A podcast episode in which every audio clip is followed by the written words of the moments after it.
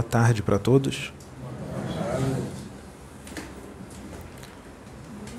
Nós vamos falar um pouco sobre mediunidade. E o que tiver de vir depois, virá, caso seja muito necessário. Por que que aqui nesse planeta de terceira dimensão, ainda de provas e expiações, onde habitam espíritos de evolução primária, praticamente quase todos. Por que é que aqui precisa de médiums? Eu digo os médiums que são os intérpretes dos espíritos superiores. Qual é a mensagem que eles querem trazer através desses médiums? Qual é o motivo desses médiums incorporarem esses espíritos? Ou esses espíritos canalizarem com esses médiums? Ou podemos chamar de irradiação intuitiva? Qual é o motivo desse trabalho aqui? Por que, que está sendo feito esse trabalho já há tantos milênios aqui? Porque aqui habita crianças espirituais que precisam de instrução para crescerem, para evoluírem, para não cometerem equívocos e não se endividarem perante as leis divinas. Para que eles obtenham a felicidade futura, a alegria de habitar regiões astrais celestiais, evoluírem lá de uma forma incompreensível para a humanidade da humanidade daqui e cessar de uma vez por todas a realidade triste de encarnar em planetas, principalmente planetas primitivos ou de provas e expiações. Porque é uma realidade muito triste.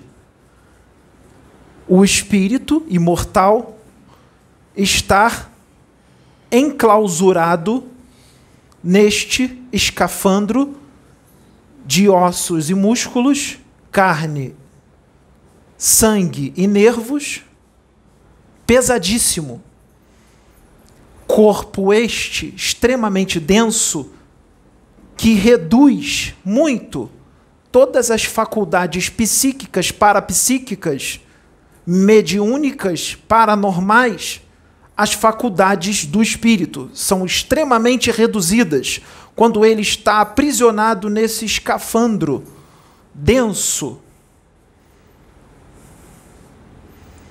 E fica cego para a espiritualidade, enquanto está dentro deste corpo, fica surdo para tudo aquilo que é etérico, de vibrações sutilíssimas das regiões paradisíacas onde habitam espíritos angélicos de puro amor.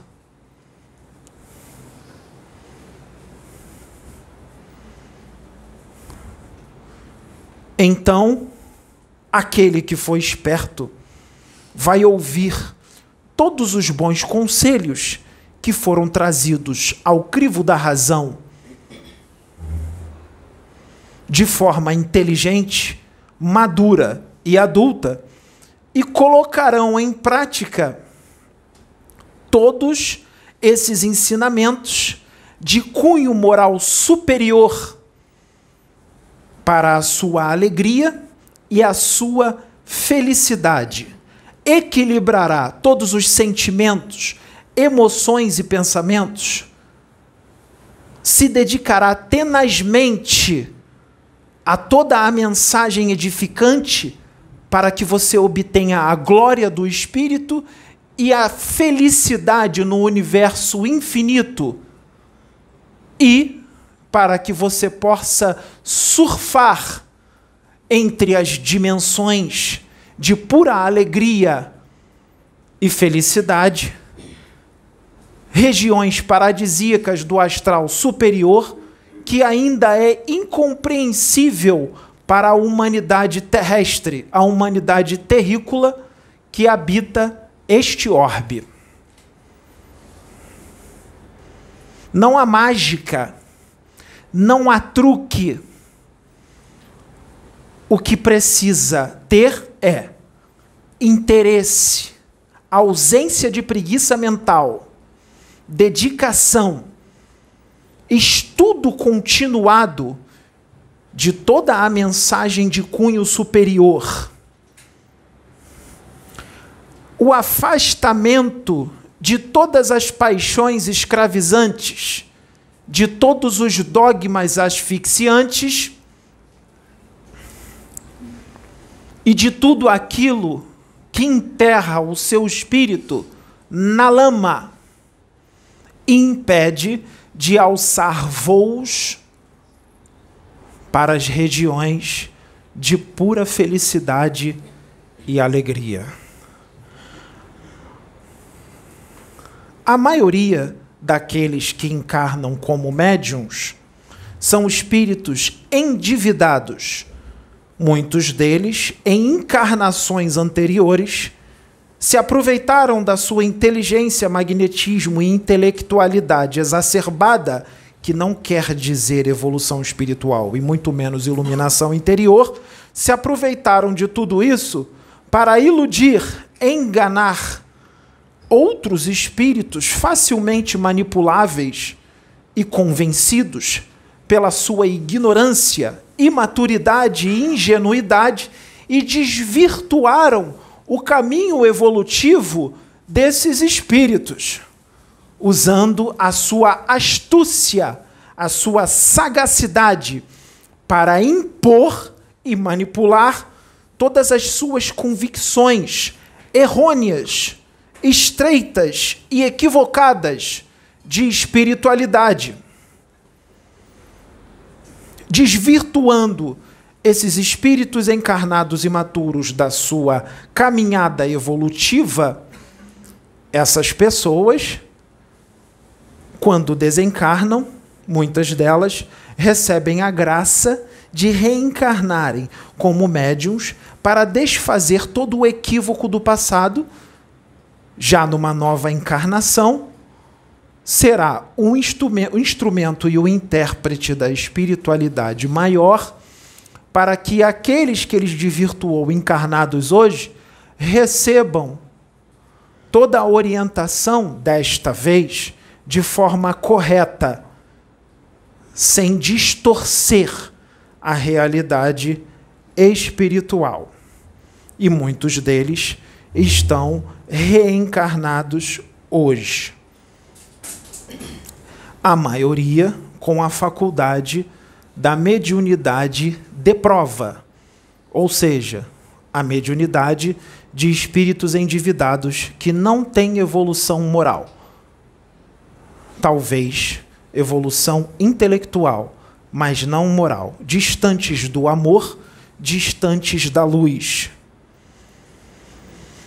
Nessa mediunidade da prova, eles serão os intérpretes dos espíritos superiores, os quais eles não estão em sintonia, os quais eles não têm afinidade, mas numa tarefa sacrificial esses espíritos superiores diminuirão e muito as suas vibrações para estarem se conectando a esses espíritos endividados hoje reencarnados como médium na tarefa de renúncia e sacrificial para o progresso da humanidade, para o progresso da humanidade que eles desvirtuaram não em uma, duas ou três, em muitas encarnações, desvirtuaram do progresso e da evolução espiritual. Falar de espiritualidade, principalmente trabalhar com a mediunidade de incorporação ou canalização ou irradiação intuitiva, neste planeta de vibrações densas, onde habita uma humanidade infantil e criminosa e incrédula, é uma tarefa árdua, é uma tarefa de grande sacrifício, principalmente se você incorporar espíritos ou canalizar espíritos, porque você lidará com muitas críticas, ataques, deboche. Então, principalmente se for um trabalho revolucionário, você estará distante da sua tranquilidade. Você perderá a sua tranquilidade. Porque a humanidade incrédula, julgadora, extremamente infantil e cega para a realidade espiritual, virá com tudo para cima de você, sem dó e nem piedade, porque eles não têm amor nem a eles mesmos. Eles não amam nem quem está dentro de casa. Então, eles não vão amar você e eles serão implacáveis contigo, sem pena. Vide Jesus Cristo há dois mil anos atrás. Vide Paulo de Tarso há dois mil anos atrás. Vide Akenaton há 3.300 anos atrás. Vide Isaías, vide João Batista decapitado, vide Jeremias, vide muitos outros. Hoje, não decapitamos, não queimamos, não cerramos ao meio, não crucificamos, mas destruímos com a língua, com o deboche, com o escárnio e com a crucificação da escrita. Nada mudou. Melhorou apenas um pouco em relação à atitude. Mas a fúria e os ataques são os mesmos. Esses médiums, no plano espiritual, são preparados pelos superiores, pelos benfeitores, durante um longo tempo, com muito carinho, com muito amor. É elevada a frequência vibratória do seu corpo psicossomático para que ele possa trabalhar com a mediunidade. A mediunidade de prova, que será a redenção do seu espírito no final da sua encarnação, caso eles sigam o planejamento até o fim. Isso é uma minoria. E existem épocas onde nenhum médium consegue lograr êxito até o fim. Algumas épocas, nenhum médium conseguiu. A maioria se desviou, se deixou iludir pela vaidade, pela ganância, pelos prazeres efêmeros e que enterram o seu espírito no mais profundo do abismo, todas as condições ilusórias deste planeta. Se deixaram levar pela vaidade e, mercadejando, se tornando mercenários da espiritualidade, se tornando vaidosos e se tornando estrelas da espiritualidade, se tornando verdadeiros afagadores de ego, do seu próprio ego, do ego inferior, se aproveitando da ingenuidade e da ignorância do ser humano daqui deste planeta em relação à espiritualidade e em relação à mediunidade, onde a maioria não tem esse conhecimento e aqueles que estudam não compreendem verdadeiramente o que está escrito nos livros e distorcem ou diminuem tudo que está escrito ali, ou não leem com atenção. No final, pouquíssimos, uma parcela diminuta de seres humanos entendem o que está escrito verdadeiramente no livro dos médiuns ou qualquer outro livro sério que fala e ensina como funciona a mediunidade.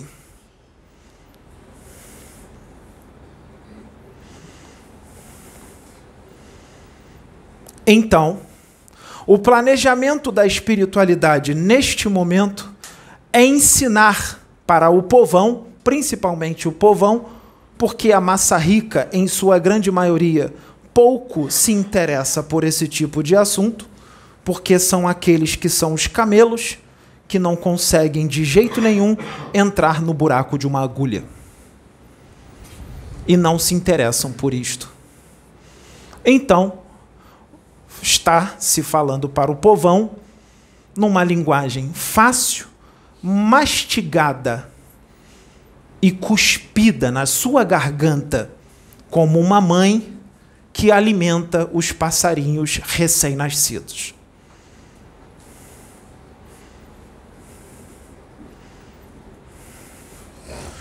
Estes médiums terão que impermeabilizar-se de toda a lisonja e de toda a idolatria e de toda todos os elogios dos seres humanos maravilhados com a sua faculdade mediúnica.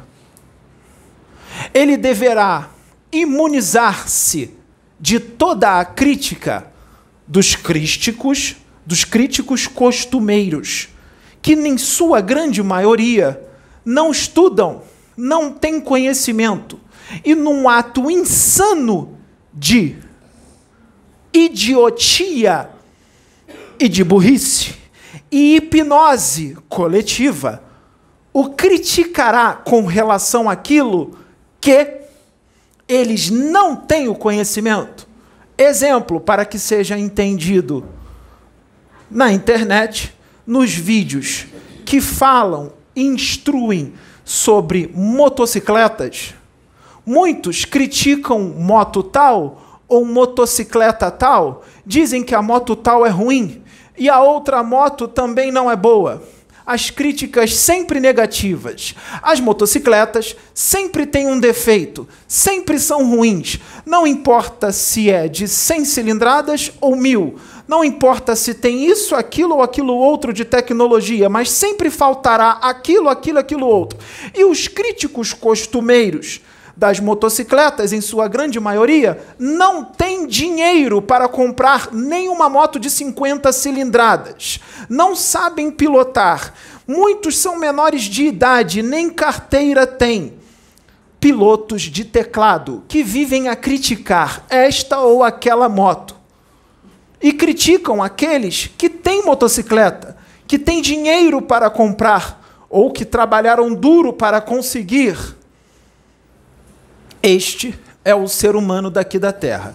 E isto se repete em vários assuntos na internet.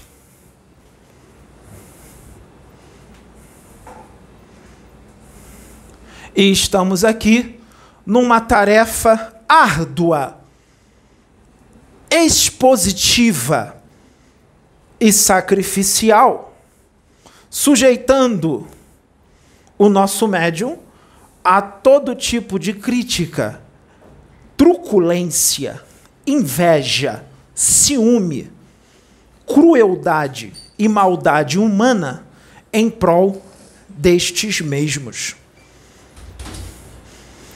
E trabalhamos de uma forma a qual chama a atenção destes e te prendem nestes vídeos e informações.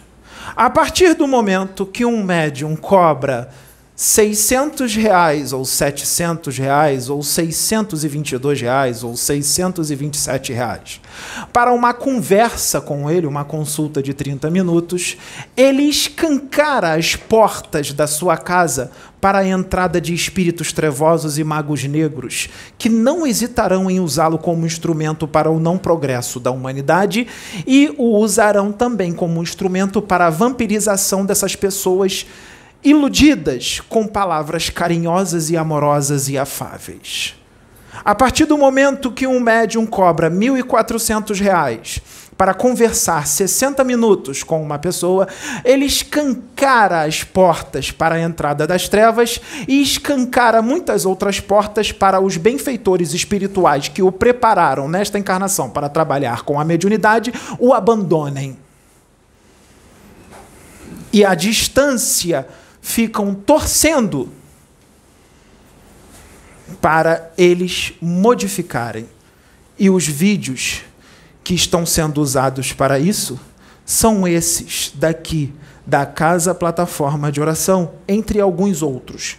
Mas esses aqui, porque nós primeiro chamamos as suas atenções de propósito para que estivessem aqui, para ouvir isto porque enquanto as roupas belas estão vestindo seu corpo, os perfumes caros estão deixando você cheiroso. As casas luxuosas ou semi-luxuosas, os carros, a conta bancária lotada de dinheiro, esse vento fresco que escorrega pela sua pele, esse sol que escorrega pela sua cabeça, pelo seu rosto, a água gelada que tu bebes, as comidas saborosas que tu comes se tornam pura ilusão, porque logo após a morte do seu corpo físico, o desencarne, porque pode ter certeza, o desencarne vai chegar.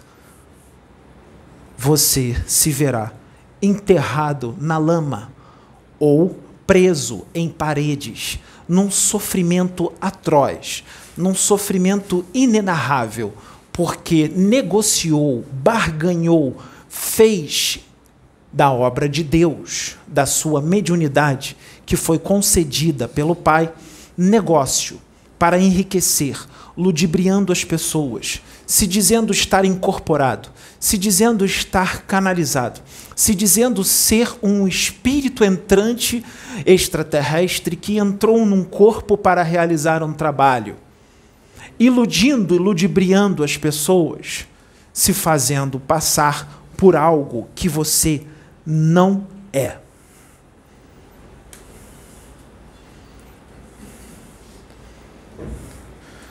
Imaginem Francisco Cândido Xavier cobrando 600 reais para você bater um papo com ele de 30 minutos.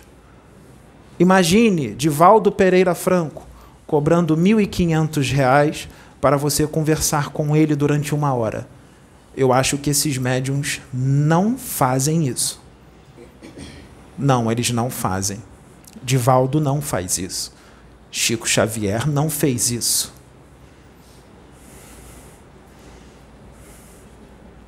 Fazendo da espiritualidade um show, fantasiando-se de roupas caríssimas e de grife, ou fantasiando-se de entidades espirituais que não se vestem assim. Vocês é que vestiram ela jeito, desse jeito. Fantasiando-se de seres extraterrestres com macacões colados no corpo realizando uma atitude ridícula na internet e, mesmo assim, angariando seguidores. Pessoas ingênuas, imaturas, ignorantes da realidade do espírito imortal. A mediunidade existe para aquele que vai trabalhar com ela para o progresso e redenção do seu próprio espírito endividado, em sua grande maioria, porque poucos são os missionários e espíritos evoluídos que estão aqui encarnados, e para o conserto dos equívocos do passado e para a evolução da humanidade terrestre que está sedenta da presença de Deus, como divulgadores da realidade da imortalidade do espírito para estas pessoas, para que elas abonem a dúvida de uma vez por todas de que não existe morte e que o espírito é imortal e que ele estará sempre vivo.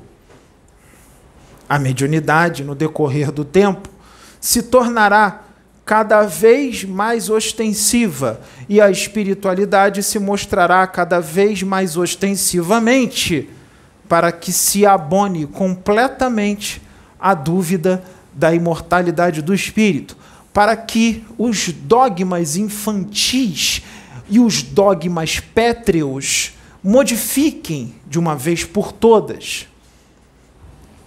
a imortalidade do espírito e a lei da reencarnação e de ação e reação já existe, já é ensinada pelos orientais há milênios.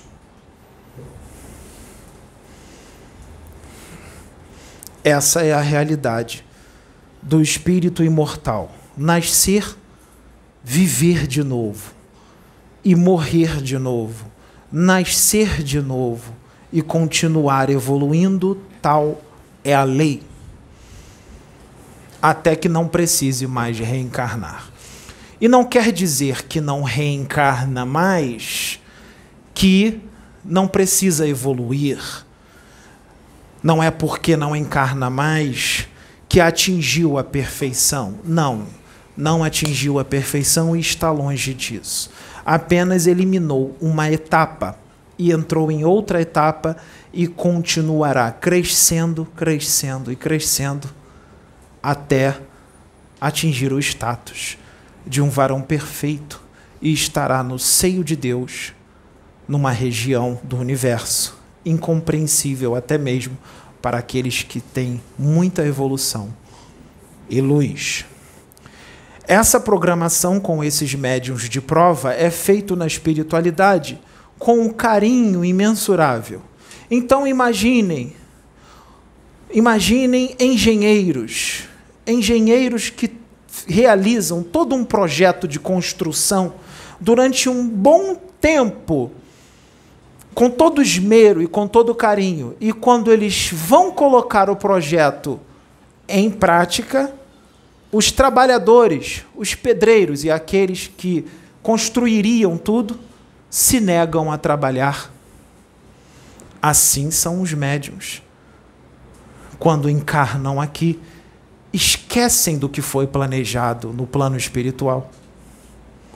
Se deixam levar pelas ilusões da matéria, as ilusões deste mundo, e não realizam o que foi programado na espiritualidade. Esse é o exemplo. O médium que trabalha para o seu próprio progresso e o progresso dos outros, ele terá que estar lutando contra as suas tendências mais o tempo inteiro, se elevando moralmente cada vez mais, se afastando de todo e qualquer vício e paixões, para que não se torne a porta mediúnica aberta para a entrada de espíritos das trevas e os gênios os gênios desencarnados do mal, que não querem o progresso da humanidade, que não querem que se estabeleça neste planeta a paz, que querem que a humanidade daqui continue na ignorância, no medo, porque é fonte de energia, nos vícios, porque também é fonte de energia. Eles não querem perder o caneco vivo, a piteira viva, não querem perder. Então, querem mantê-los na ignorância total do bom comportamento, da evolução espiritual, da realidade do espírito. Trabalhando com maestria, maestria para que você permaneça nesta ignorância, nesta situação estática, evolutiva, até o fim da sua encarnação, para que você reencarne de novo e eles façam isso de novo, e você desencarna, você encarna de novo e eles façam isso de novo.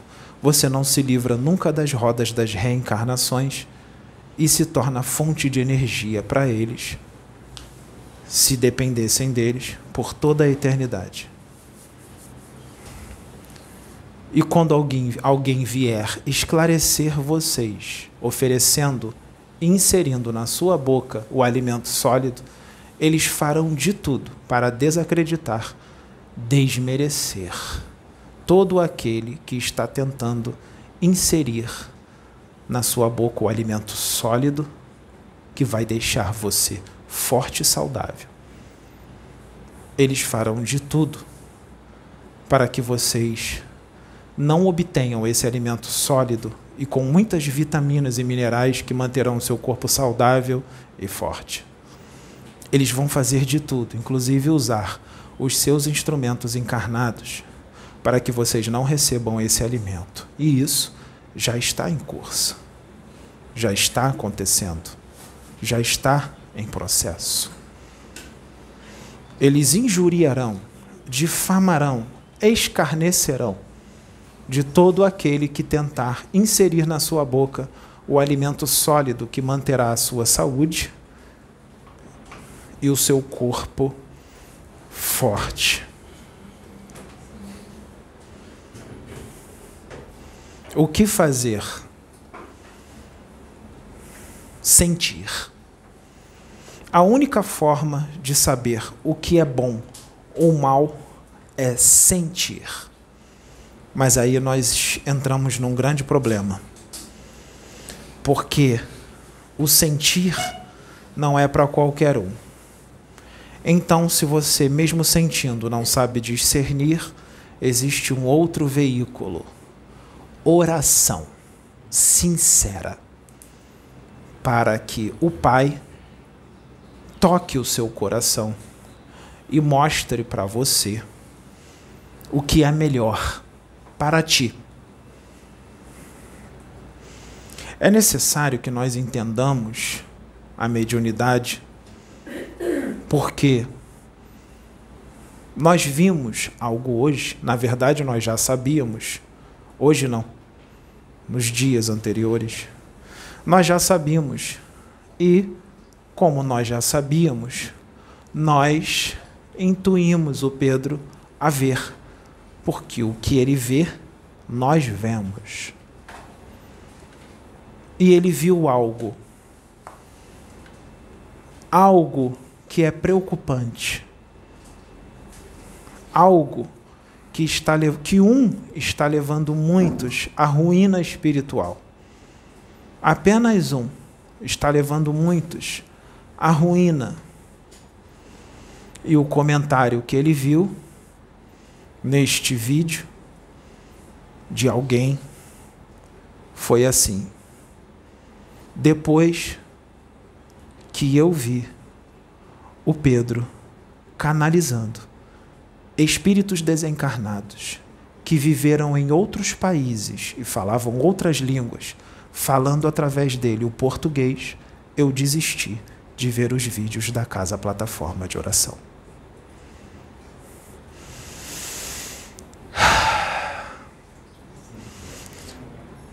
Om.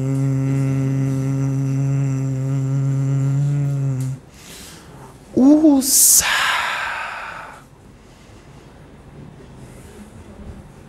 Santa e imensa, estrondosa, universal e superlativa tristeza.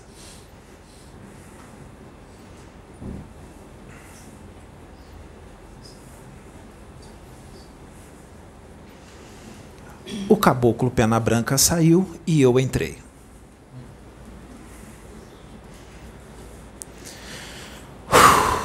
Porque o caboclo Pena Branca não falaria o que tem que ser falado da forma que eu vou falar e vai chamar a sua atenção. Porque eu sei que você vai vir até aqui. Afinal, o vídeo é para você. Porque o destino que você está escolhendo para o seu espírito, mais uma vez, é mais do que triste, muito mais do que triste. É desolador. A comunicação no universo é mental. Não importa a língua, se é japonês, português, francês, inglês, A comunicação é mental. Todos os espíritos se entendem. Não só os deste planeta, não importa o país o qual eles são e qual a língua eles falam, como os espíritos de outros planetas que falam uma língua incompreensível para todos nós, muito mais difícil que o grego, que o japonês ou qualquer outra língua difícil. A comunicação é mental. Então, um espírito desencarnado do Japão que canaliza com Pedro, ele irradiará os seus pensamentos na mente dele. E os pensamentos que ele vai irradiar na mente do Pedro não virão em japonês, nem em inglês, nem em francês. Virão em pensamento. Não existe língua para o pensamento. O pensamento é um só. E ele codificará o pensamento do espírito desencarnado do Japão na língua dele, para que você entenda. Isto é mediunidade. Santa ignorância. Que tristeza. É de se suicidar ler isto.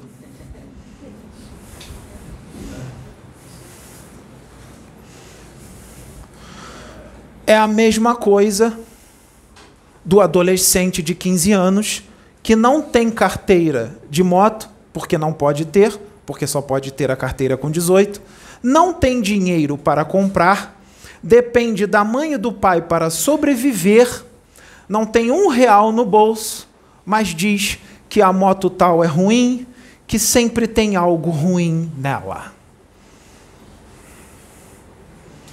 Ou não tem o conhecimento de engenharia e fala mal dos engenheiros que gravam vídeo no YouTube, de que eles estão errados de que eles são burros, de que eles estão equivocados, sendo que você não é engenheiro e nunca estudou engenharia, ou passou apenas um olho em um livrinho de engenharia e acha que já sabe tudo de engenharia.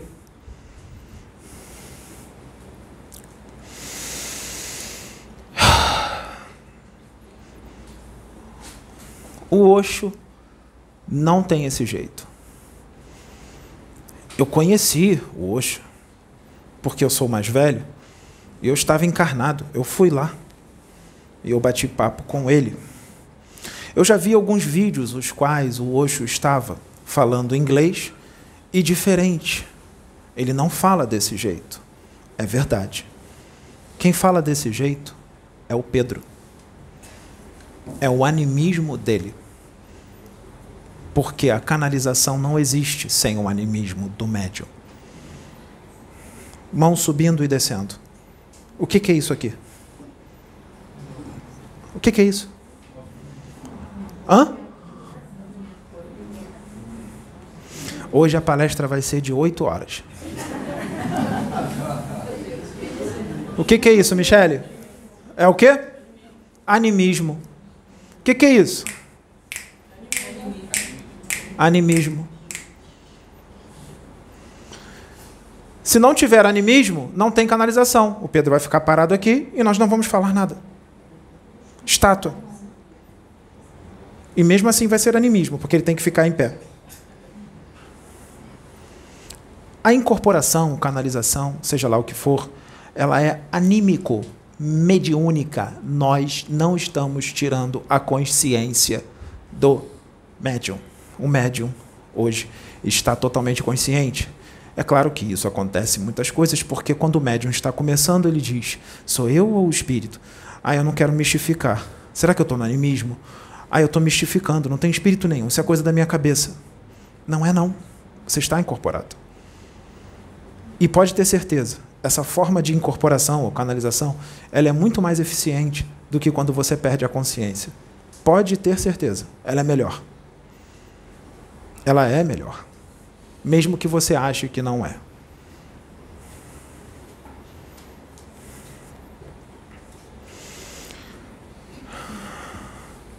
Eu emano os meus pensamentos na mente dele e ele interpreta os meus pensamentos de acordo com o vocabulário dele, de acordo com os conhecimentos dele, de acordo com a evolução espiritual dele, de acordo com a expansão de consciência dele. O que eu acabei de falar explica muita coisa que demoraria um bom tempo para codificarmos. Porque cada um tem uma expansão de consciência, cada um tem uma inteligência, cada um tem um animismo, um jeitinho de ser. Cada um tem uma evolução espiritual. Então, quanto mais evoluído for o espírito encarnado, quanto mais expansão de consciência ele tiver, quanto mais riqueza de conhecimentos e vocabulário ele tiver, quanto mais elevação moral ele tiver, quanto mais bom coração ele tiver, quanto mais amor no coração ele tiver, quanto mais sinceridade ele tiver, quanto mais renúncia em prol da evolução de muitos ele tiver, quanto mais tudo que é bom ele tiver, melhor para os espíritos superiores. Jesus Cristo é espírito, Arcanjo Miguel é espírito, Arcanjo Rafael é espírito. Extraterrestres, seja do planeta que for, são espíritos. Se um espírito desencarnado da colônia Aruanda, um Exu, um preto velho, que não é extraterrestre, é um ser humano desencarnado, não estou falando dos que são extraterrestres que se transfiguram nessa roupagem.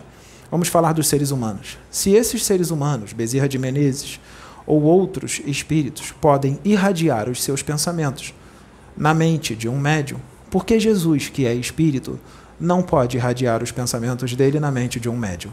Explique isto para mim. Por que é que Arcanjo Miguel, que é espírito, não pode irradiar os seus pensamentos na mente de um médium? Por que não?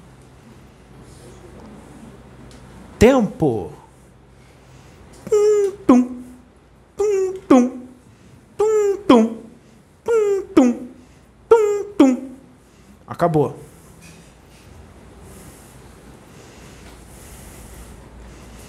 Nós estamos à nossa disposição,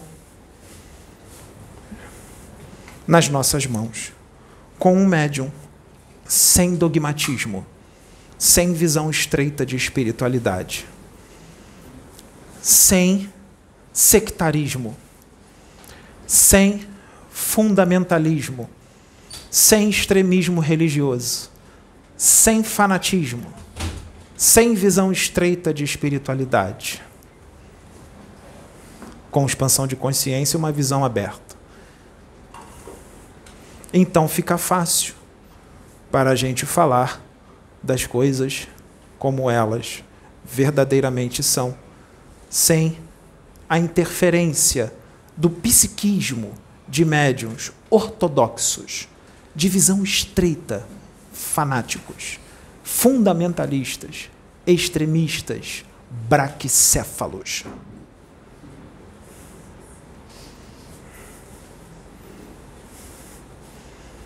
Tá bom assim?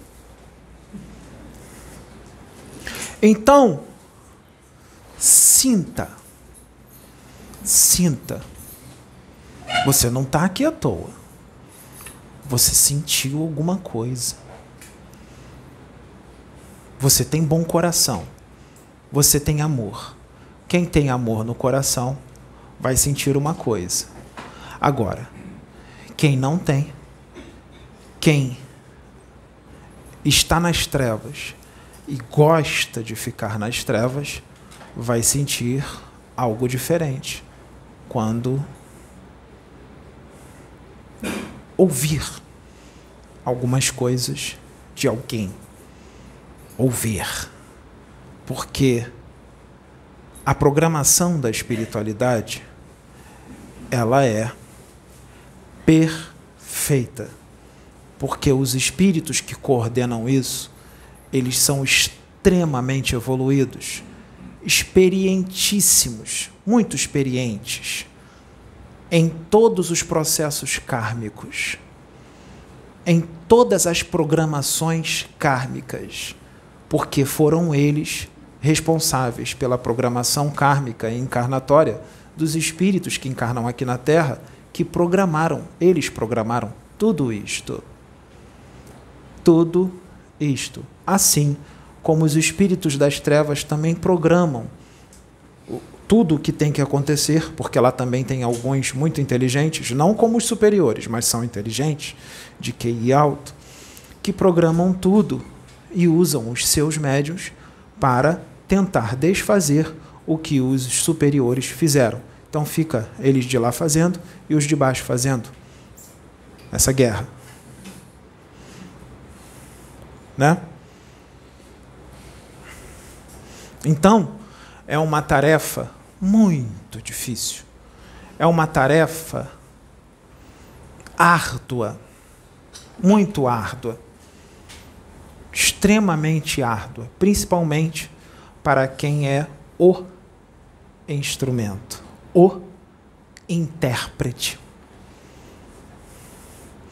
Porque se você lê um comentário que diz: Quando eu vi o médium Pedro canalizando com um espírito de outro país, falando português, eu desisti. Se isso está escrito no comentário de um vídeo que fala de espiritualidade, é preocupante porque a pessoa que escreveu ali no comentário está buscando coisas de espiritualidade.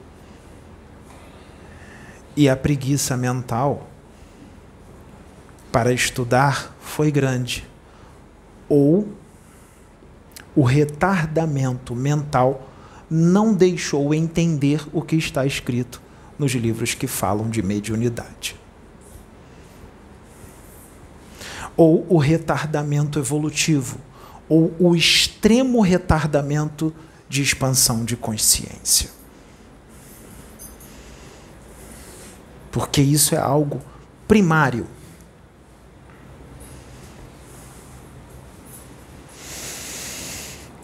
Cataclismos sempre existiram no planeta Terra. A configuração do planeta Terra não é essa, não foi essa que está agora sempre. Sempre houveram terremotos, maremotos, tsunamis, eras glaciais, ciclones. Sempre existiu isto. Só que isto ocorre com ordem e decência, nem mais, nem menos. A vida no planeta Terra vai continuar normal, ele não vai acabar. Vai ser como sempre foi. Uma natureza belíssima, um ciclonezinho aqui, uma tsunamizinha ali, como sempre foi. Não vai ter alarde. Então, realmente, quem fica fazendo, criando vídeos para falar só disso, olha, os três dias de escuridão estão vindo aí. Olha, estoca uma tonelada de alimentos no armário. Olha, estoca 500 mil velas, porque vai acabar a luz. Olha, não abre a janela da sua casa quando estiver nos três dias de escuridão, porque o Satanás vai entrar na sua casa e vai roubar a sua alma. Olha, vai embora, saia das cidades costeiras, vai para o alto da montanha. Isso tudo, essas atitudes e quem fala isso, é uma infantilidade imensa do espírito Sabe por quê? Você vai estar no lugar que você tem que estar. Se você tiver que desencarnar, você é daqui do Brasil, e você tiver que desencarnar numa tsunami lá na Indonésia, sabe o que, que vai acontecer? Mesmo que você não tenha dinheiro, vai, você vai ganhar um dinheiro de repente, você vai jogar na loteria, vai ganhar um milhão de reais e você vai fazer aquela viagem que você sempre quis para a Indonésia. Vai dar uma vontade de ir para a Indonésia. Mas vai dar uma vontade louca de ir para a Indonésia e você vai na data certinha, certinha certinha. Você vai comprar a passagem certa, que o voo vai sair na hora certa. Você vai para o hotel na hora certa. Você vai descarregar a sua mala na hora certa. Você vai colocar a sua roupa de banho na hora certa. Você vai para a praia na hora certa. Quando você estiver com a roupa de banho e não está na hora de você ir para a praia, não está na hora você tem que ir meia hora depois, não é naquela hora. Você já está com a roupa de banho no hotel na Indonésia. Sabe o que vai acontecer quando você tentar ir na porta? Vai te dar uma dor de barriga, você vai sentar no vaso, você vai ficar sentado nele 30 minutos defecando. E de repente vai acabar a dor de barriga, você vai se recuperar, vai tomar um copo d'água para se hidratar porque perdeu muito líquido sentado no vaso. E você vai para a praia na hora certa. E quando as águas, já vou pegar, quando as águas começarem a ir lá para dentro do mar, ou você vai ver aquilo e vai achar muito bonito aquilo tudo, da água voltando, que lindo, olha a água voltando, os peixinhos pulando, as baleias, que legal! Ou você vai ter essa atitude, ou se você sabe que isso é desse jeito, a espiritualidade vai fazer você não ver isso acontecer, porque se você sabe como funcionam as coisas, quando você vê a água retornando lá, indo lá para o fundo, você vai saber, ih, é tsunami, você vai correr. E não é para você correr, você tem que estar tá ali. Então, quando isso acontecer, vai te dar um sono na cadeira de praia, vai te dar um sono. Você vai dormir, vai tirar um cochilo e vai acordar desencarnado numa nave. Pelo amor do santo e maravilhoso, eterno e imutável Deus. Entenda como funcionam as coisas. Nós estamos aqui para te explicar isso. Mas você não acredita no que a gente diz, não é? Ele é um charlatão. Ele está mistificando. Ele está no animismo. Depois que eu o vi canalizado com espíritos desencarnados, americanos, franceses ou japoneses, falando em português, eu me desinscrevi do canal. Esse tipo de comentário é suicidante.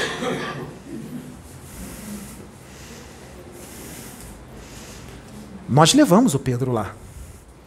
Nós levamos ele para ver isso. E muitos vão dizer assim: por que, que vocês estão se importando com isso? É claro que nós temos que nos importar. É através da ignorância que se vai para o inferno. É através da ignorância que se é deportado para planetas primitivos. Porque quando o conhecimento entra, ele te liberta e ele te salva. O conhecimento te transforma em anjo e em Jesus Cristo. Então é claro que a espiritualidade vai se preocupar.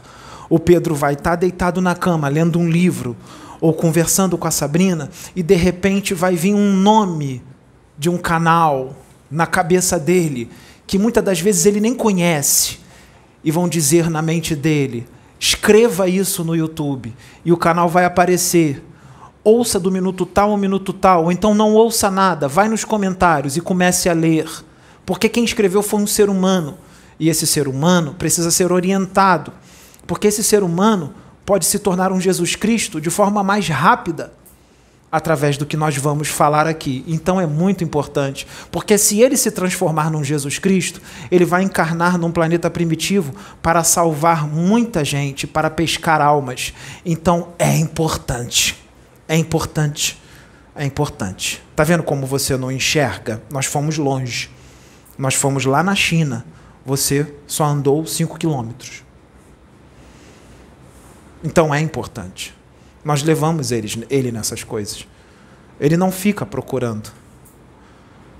Quando vem certas coisas na mente dele para ele ver, que a gente pede para ver, ele já diz: lá vem bomba. Lá vem bomba. Se ele está, se eles estão colocando isso na minha cabeça, lá vem. E se colocando como instrumento da espiritualidade, como ele está se colocando, ele não vai deixar de ser a voz dos espíritos, até porque o espírito dele mesmo veio para isso. Lembra? Negar a voz dos benfeitores espirituais causa suspensão da mediunidade. Tem que ser a voz dos espíritos. E não importa o que vão pensar. O profeta, ele solta a mensagem. E o que vão pensar é com eles mesmos. A mensagem foi mandada como lá em cima pediram. O que vão falar ou pensar não importa.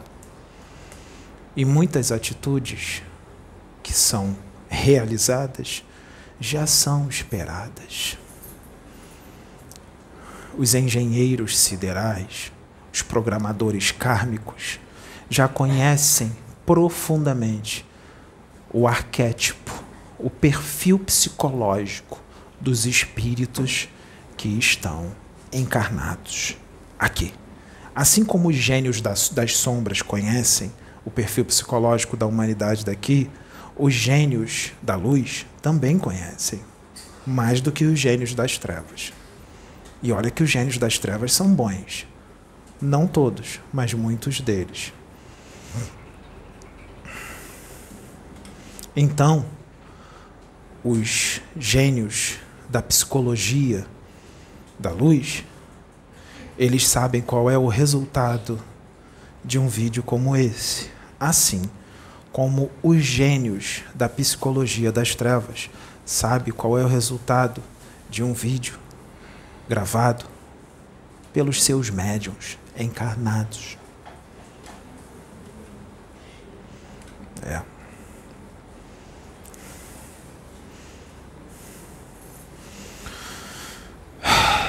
Se Jesus não tivesse descido há dois mil anos atrás, como é que estaria o planeta Terra hoje se Jesus não estivesse descido? Mas não bastava só descer. Se ele não tivesse ficado famoso, sabe por quê? Teve muitos outros que desceram e foram anônimos. Quem são eles? Não sabemos. Vocês conhecem as obras de Mahavatar Babaji? Conhecem?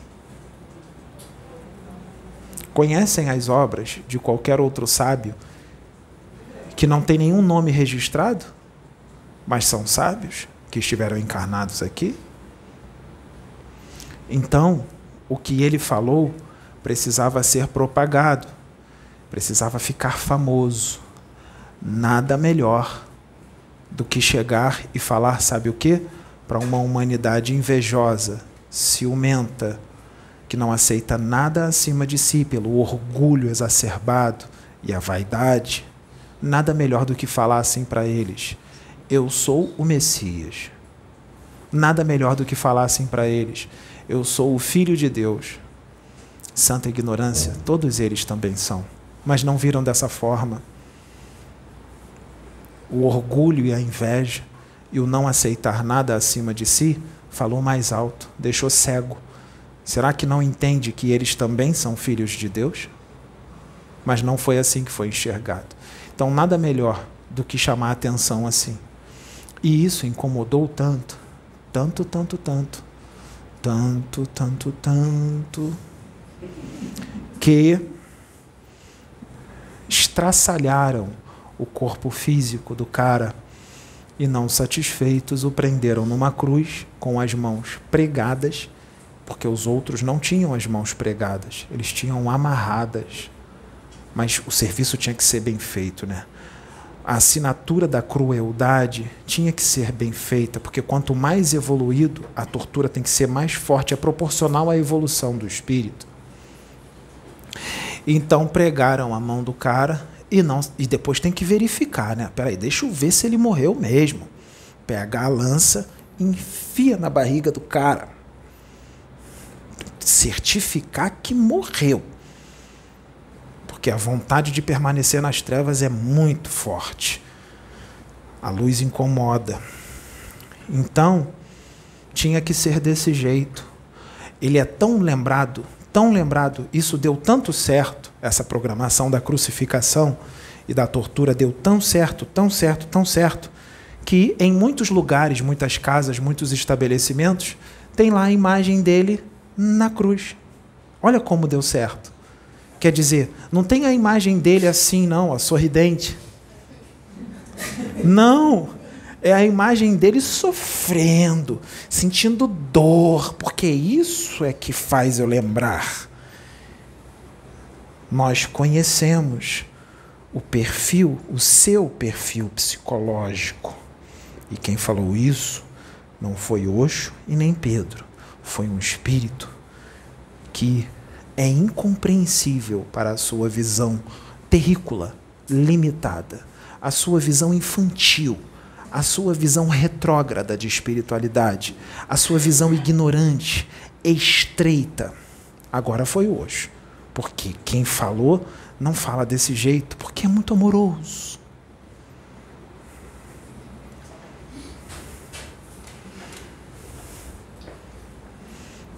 E isso que está sendo falado não é para todos, mas é para muitos. Porque aqueles que já compreenderam, isso não é para eles. Os que compreenderam estão soltando morteiros de 12 por 1. Já até compraram, e sempre que entra um vídeo escrito Oxo, os morteiros já estão lá para ser soltos cada vez que eu mitar através do Pedro. Na verdade, cada vez que nós dois mitarmos, que tal de repente parar quando a gente imitar, colocar no vídeo, paralisar o vídeo, colocar uma foto do Pedro e uma do Oxo com um óculos escuro e uma música tocando Quem que topou?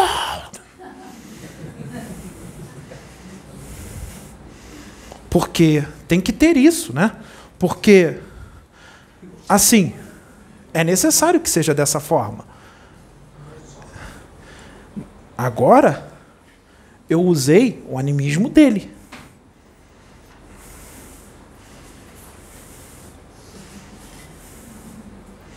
Tem que ser desse jeito, gente. Senão não chama atenção. Tem que chamar a atenção dos propagadores. Nós temos que chamar a atenção deles. Nós temos que fazer deles nosso instrumento. Os propagadores foram manipulados. Não dizem que o Pedro está manipulando? Nós manipulamos vocês para vocês gravarem vídeos atacando ele. E você foi que nem um patinho gravar vídeo atacando ele. Você foi manipulado para propagar o trabalho da Casa Plataforma de Oração. Hum, que pancada, hein? Aquele que diz que o Pedro está manipulando vocês foi o que foi manipulado. Quando esse vídeo entrar, 8 horas da manhã, no domingo, mais ou menos umas 9 horas, 9 e meia da manhã, reúnam-se e orem e fortaleçam o campo que está em volta do Pedro. Não que nós não vamos fazer isso, mas façam isso.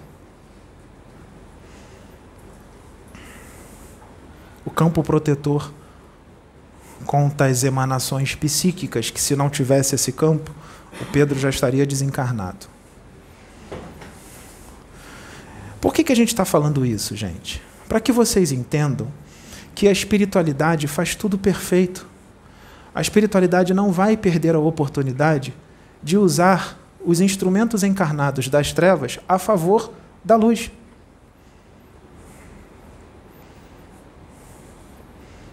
A favor da luz.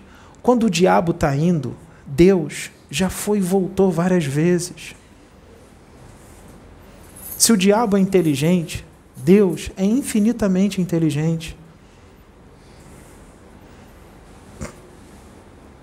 Que pancada, hein?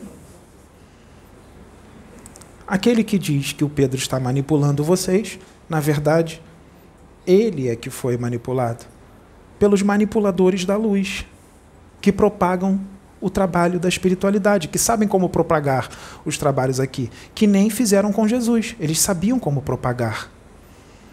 Eles usaram os instrumentos das trevas para fazer com que toda a mensagem de Jesus fosse propagada, o crucificando e torturando. Assim como nós, os engenheiros siderais, permitimos que queimassem todos os livros de Kardec para que a nossa mensagem, Espírito Verdade, fosse propagada. Nós conhecemos todo o seu perfil psicológico. Por que, que está sendo feito isso em todos esses vídeos até agora? Sabe por quê? Porque quando nós trouxermos para a pena o que nós queremos trazer, o ambiente já foi todo preparado para quando as informações que forem trazidas pela pena sejam divulgadas para o máximo de pessoas possível. Porque é através do que se lê que se cresce.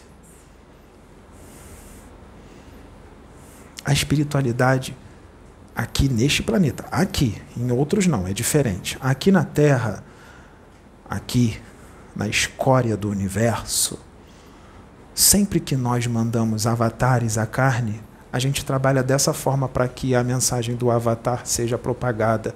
E isso quando ela tem que ser propagada, porque não são todos os avatares que a gente faz isso.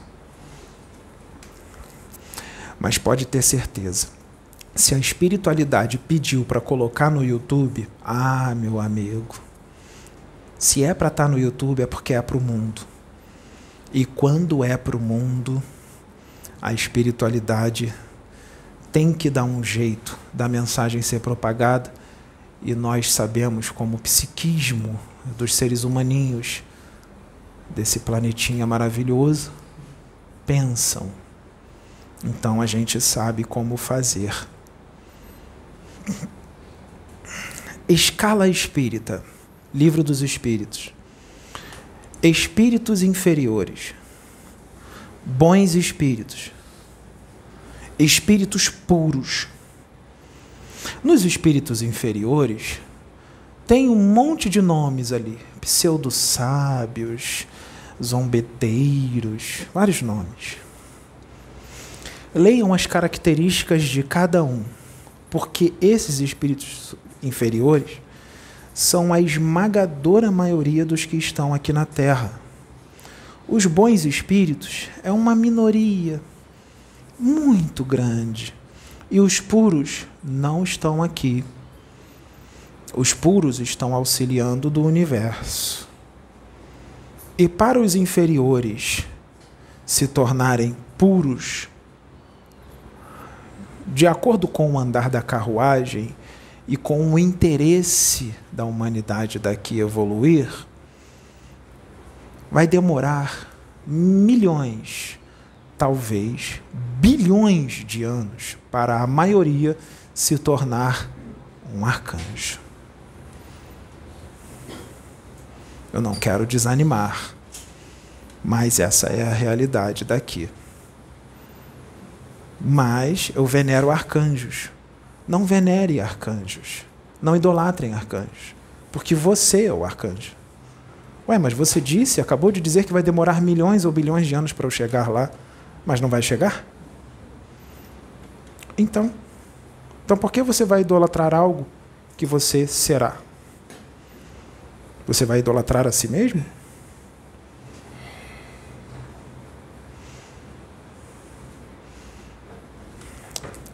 Eu amo todos. Não foi o Oxo que falou, porque eu, Oxo, não amo todos.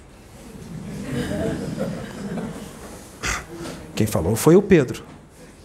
Eu, Pedro, amo todos. Amo Jesus. Vocês viram ali o que eu fiz?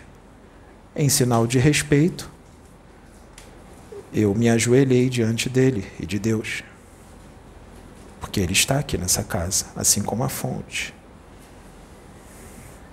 Por que, que eu, Pedro, estou falando do jeito do que, Porque ele está canalizado comigo. Então eu posso falar na primeira pessoa e na terceira. Somos nós dois juntos. Estou confundindo a sua cabeça? Eu acho que o livro dos médios tem que ser estudado de novo. Ué, mas lá não fala de canalização. Será? Apenas não usa esse nome. O nome é outro. Mas não quer dizer que o nome seja outro, que não é. Você está cercado por uma nuvem gigantesca de testemunhas e elas são invisíveis aos seus olhos de carne. São espíritos desencarnados. Aqui pela crosta, em todo canto. Se você os visse, você teria vergonha até de tomar banho. Você tomaria banho de roupa, de sunga de praia ou de biquíni. Se você visse os espíritos que têm o seu quarto, você não faria certas coisas no quarto.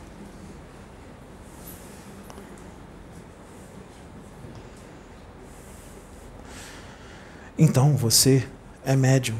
Todos são, cada um num grau. Então você capta a todo instante, a todo momento, os pensamentos dos espíritos desencarnados. Qual que você dá vazão? Qual é o pensamento que você dá vazão? Porque eu digo para você, mais de 90% dos seus pensamentos não são seus.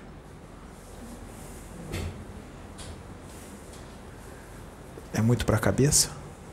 Mais de 90% dos seus pensamentos não são seus. Qual que você vai seguir? 90% das suas ideias não são suas quais são as suas ideias, quais são os seus desejos, quais são os seus pensamentos mais íntimos, qual é a sua verdadeira vontade, onde você queria estar agora, de verdade. Você queria estar aqui? Pensa bem. Você queria estar aqui agora, ouvindo isto?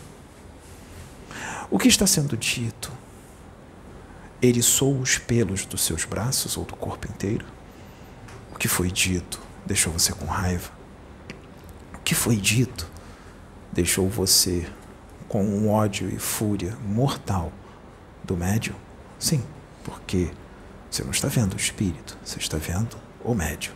Então toda a sua raiva e todo o seu ódio vai para ele. Ele veio preparado para isso. Ele sabia que isso ia acontecer. Ele sabe onde ele está encarnado.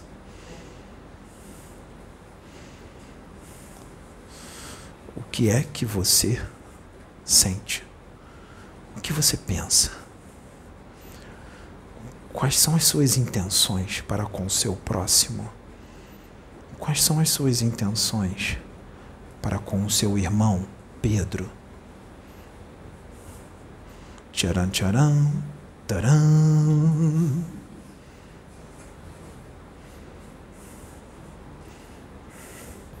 De quem você é instrumento? Da luz ou das trevas?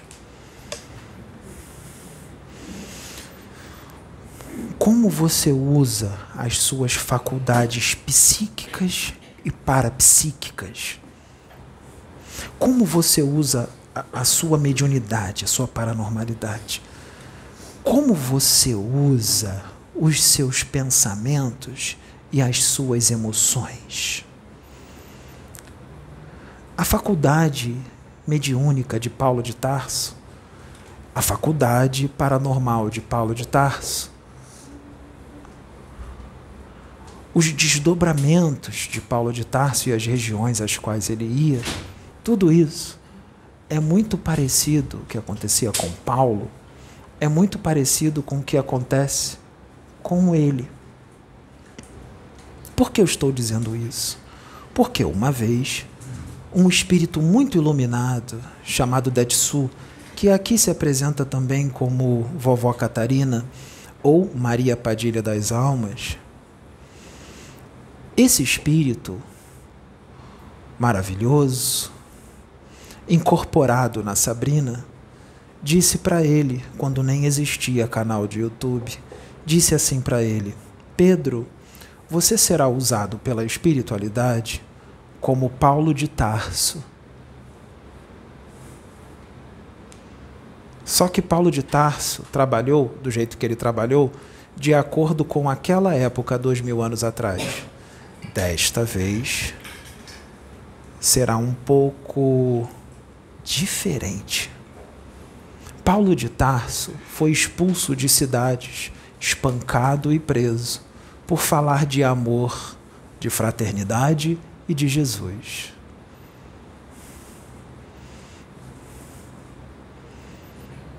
E por falar algumas verdades. Alguém aqui já ouviu falar nas exortações de Paulo de Tarso?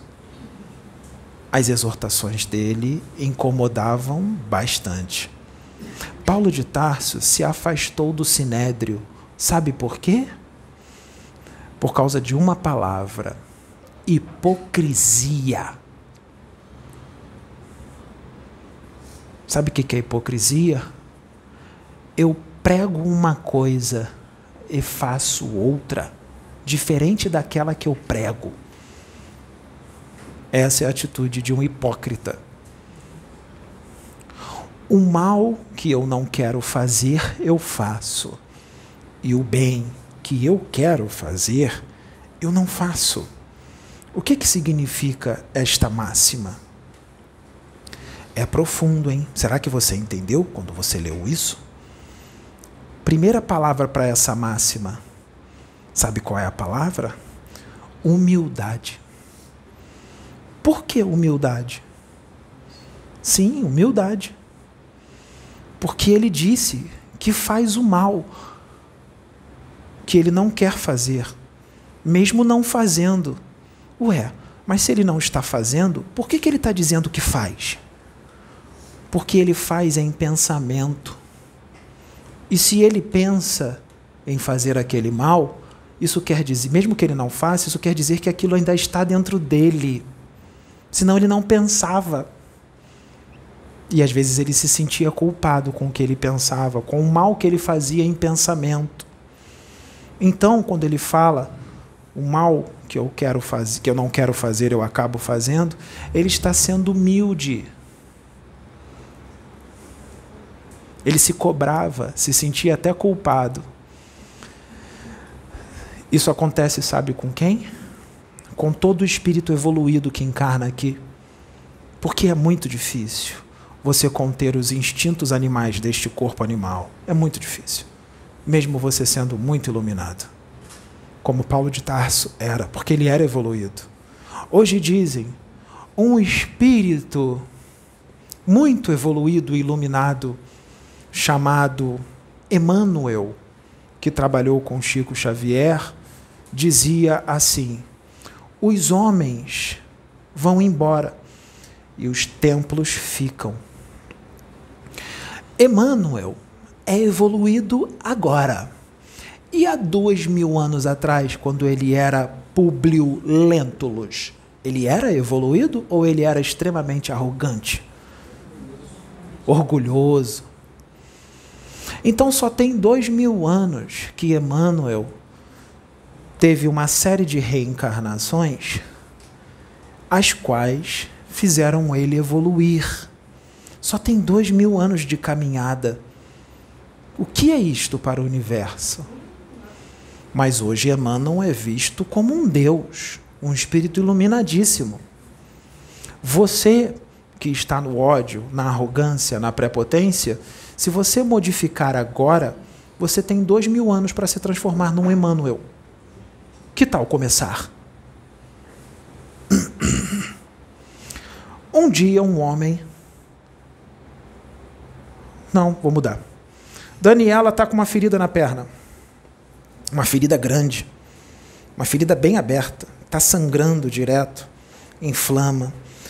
Ela não consegue curar essa, essa ferida. Daniela não consegue curar essa ferida.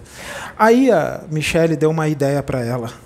Usa uma meia de algodão, porque essa ferida aberta está fazendo as moscas pousarem e você não aguenta mais essas moscas pousarem na sua perna. Você já fez de tudo e não consegue tirar essas moscas daí. Então a Michelle disse: coloca uma meia de algodão que as moscas param. Você coloca a meia de algodão e tampa a ferida. Só que a meia de algodão é pano, não é? O pano tem furinhos, mesmo que não dê, não dê para ser visto. Então vai continuar exalando um cheiro, o pano vai começar a encharcar de sangue, o pano está cheio de sangue e as moscas continuam na sua perna. Não resolveu a meia de algodão. Então você tira a meia de algodão. E o Russell te dá uma outra ideia. Coloque uma meia de seda. Você coloca. E a meia de seda começa a encharcar de sangue de novo. Começa a ficar cheio de sangue e as moscas não param de vir. Mas de repente, a Daniela, incorporada num preto velho, o preto velho chega e diz: Minha filha, compre erva tal, erva tal, erva tal. Amasse elas e passe na ferida. E a ferida seca e cicatriza, e as moscas não aparecem mais.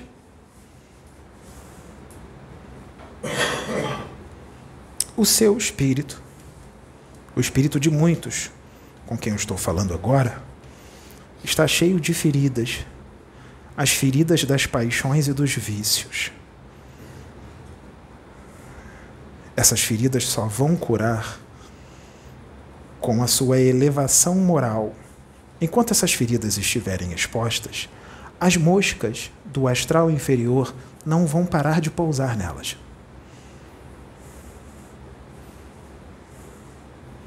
A única forma de curar essa, essa ferida gigantesca do seu espírito é sendo amoroso, fraterno, paciente, tolerante, caridoso, amando o seu próximo como a si mesmo, erradicando o egoísmo, a raiva e o ódio do seu espírito de uma vez por todas. Todas essas paixões escravizantes. Aí essa ferida vai ser curada. Esse é o remédio. Senão, as moscas do astral inferior continuarão num enxame no seu espírito. Quem são as moscas do astral inferior? Muitos não vão entender, vão dizer que essas moscas são criações mentais na forma de mosca. Não. As moscas do astral inferior representam os espíritos das trevas. A única forma de tirar esses espíritos das trevas do seu lado, num processo de simbiose, profundo, é elevando a frequência e se elevando moralmente. Hoje o Pedro viu um vídeo de uma baleia. Hoje e ontem. Uma baleia. Uma baleia gigante. E tem algo que fica na pele da baleia, grudado ali. Dizem que é um processo de simbiose. Piolhos. Piolhos. Chama, chamam de piolhos. Na verdade, são crustáceos grudados num cetáceo Cetáceo é a baleia. São crustáceos pequenininhos ali grudados nela, porque eles se alimentam de algo que tem na pele dela. E essa baleia levantou e foi para perto de um barco e botou a cabeça assim para um homem. Ela queria carinho? Não. Ela estava pedindo para o homem retirar os piolhos da cabeça dela, da pele dela. Isso é um processo de simbiose onde os crustáceos ficam grudados na baleia de uma forma forte.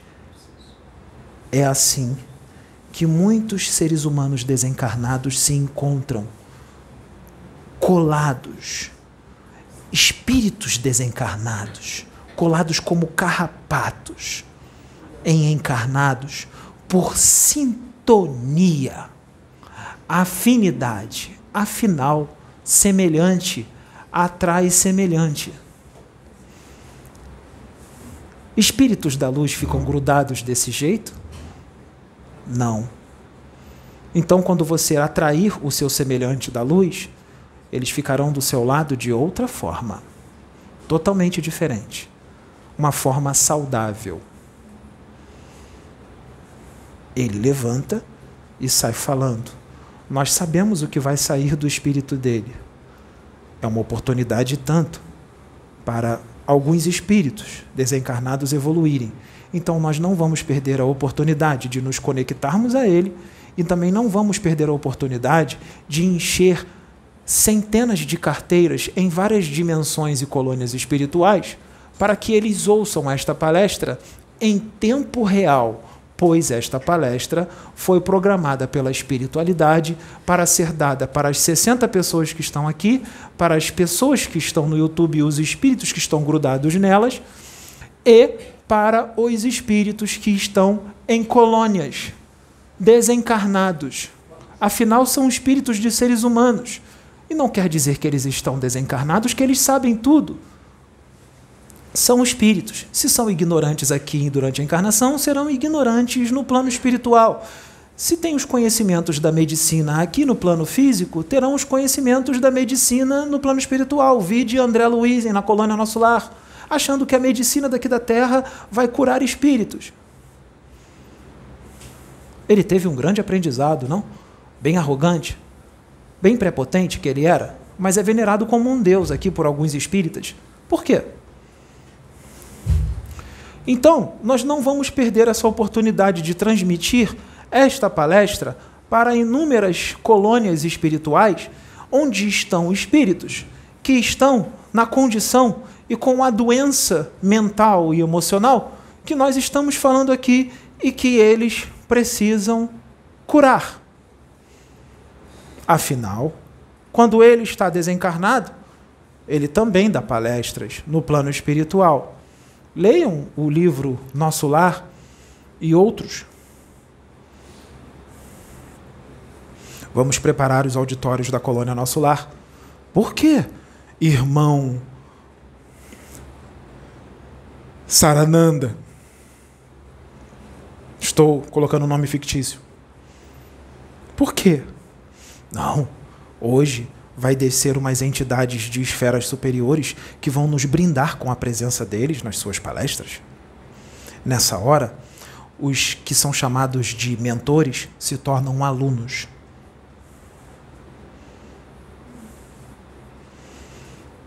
Mentores encarnam. Eles encarnam. Benfeitores encarnam. E eles têm um nível evolutivo deles eles são os mais evoluídos do universo? Ou existem outros mais evoluídos? Esses outros mais evoluídos também encarnam de vez em quando.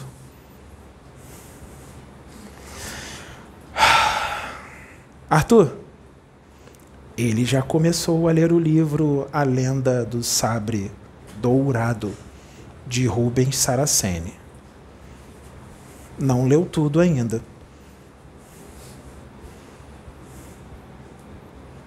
Quem é o rapazinho que pega o sabre dourado? Quem é ele? Cavaleiro. Ele é quem? Cavaleiro. Ele é quem? O cavaleiro da estrela da Quem? Cavaleiro. Não, eles não estão ouvindo. Deixa eu chegar aí. Quem? Cavaleiro. Não, tá longe. Quem? O cavaleiro. Sem beijar a boca dele. o cavaleiro. O cavaleiro o quê? O cavaleiro da estrela guia. Mas o cavaleiro da estrela guia, então é todo mundo? Ele foi o, o, o cara que empunhou o sabre dourado, ele foi o cavaleiro da estrela guia. Cada livro ele é um? Então ele foi todo mundo. Mas ele é um espírito imortal. E ele tem que encarnar e desencarnar, encarnar e desencarnar, encarnar e desencarnar, encarnar e desencarnar, encarnar e desencarnar, encarnar e desencarnar, encarnar e desencarnar, encarnar e desencarnar, encarnar e desencarnar de novo, encarnar e desencarnar de novo, encarnar e desencarnar de novo, na diagonal agora, encarnar e desencarnar de novo, diagonal direita, encarnar e desencarnar de novo, no centro, encarnar e desencarnar de novo. Tal é a lei. Essa lei serve só para o cavaleiro da estrela guia ou para todos aqui na Terra? Então o cavaleiro da estrela guia foi muitos. E você também.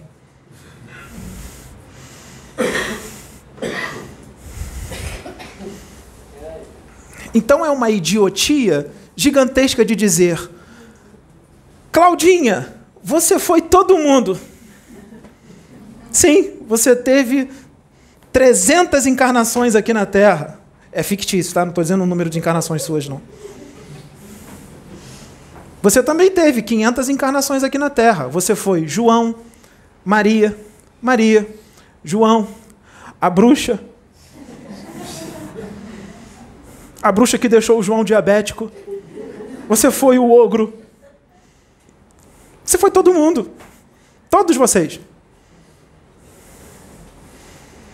A pergunta é: qual foi a diferença que você fez no planeta Terra?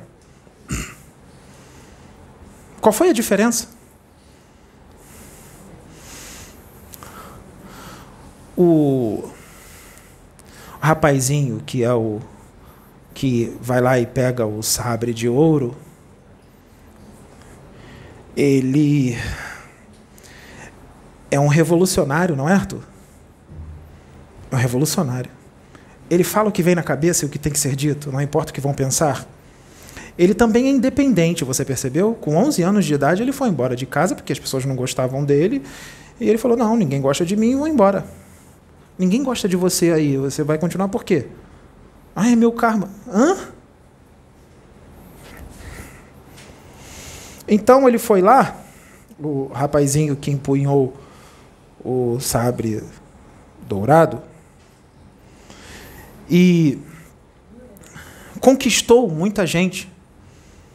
Ele era inteligentíssimo. O, o, o curador ensinou como manusear as ervas, ele aprendeu rapidamente. Quando ele foi para uma cidadezinha e ele começou a vender as ervas, chegou um homem, um homem que tem visão, um homem que tem visão. E viu o conhecimento que ele tinha nas ervas, o conhecimento que ele trazia para as pessoas que cada erva fazia, o que, que ela. Ele nunca viu aquilo. E ele disse: opa, eu estava procurando um sucessor para ensinar os meus conhecimentos. Achei. Estava difícil. Eu não tinha achado ninguém até hoje. Ele não só viu, como ele sentiu uma certa energia. Mas ele não sabia que estava sentindo aquela energia.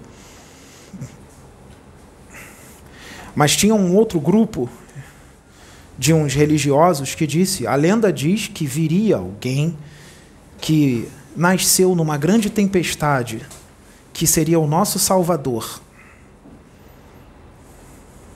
Eu vou parar de falar do livro, porque a maioria das pessoas não leram esse livro.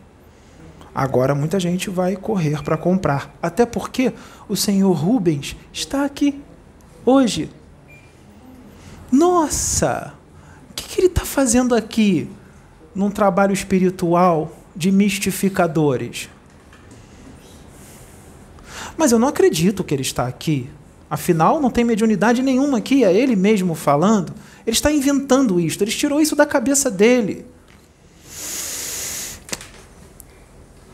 Daqui a pouquíssimo tempo, eu vou falar assim, presta bem atenção grava do minuto tal, minuto tal, porque tem gente que não vai ver tudo para você poder mostrar depois. Do minuto tal, minuto tal. É esse minuto agora. Qual minuto que tá, Arthur? Uma hora e trinta e dois. Uma hora e trinta e dois. Ó, começa agora. Uma hora e trinta e dois. Daqui a pouco tempo, o Pedro vai começar a ver um monte de coisa que é tudo fruto da imaginação dele, coisa da cabeça. Só que essas coisas que vão vir na cabeça dele, essas coisas fruto da imaginação dele, que já acontece, começou a acontecer hoje, elas são coisas assim, muito detalhadas.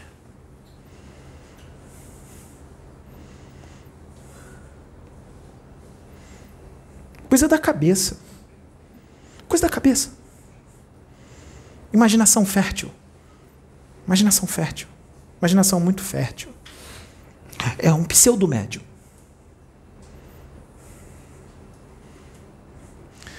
O Paulo de Tarso também tinha uma imaginação fértil.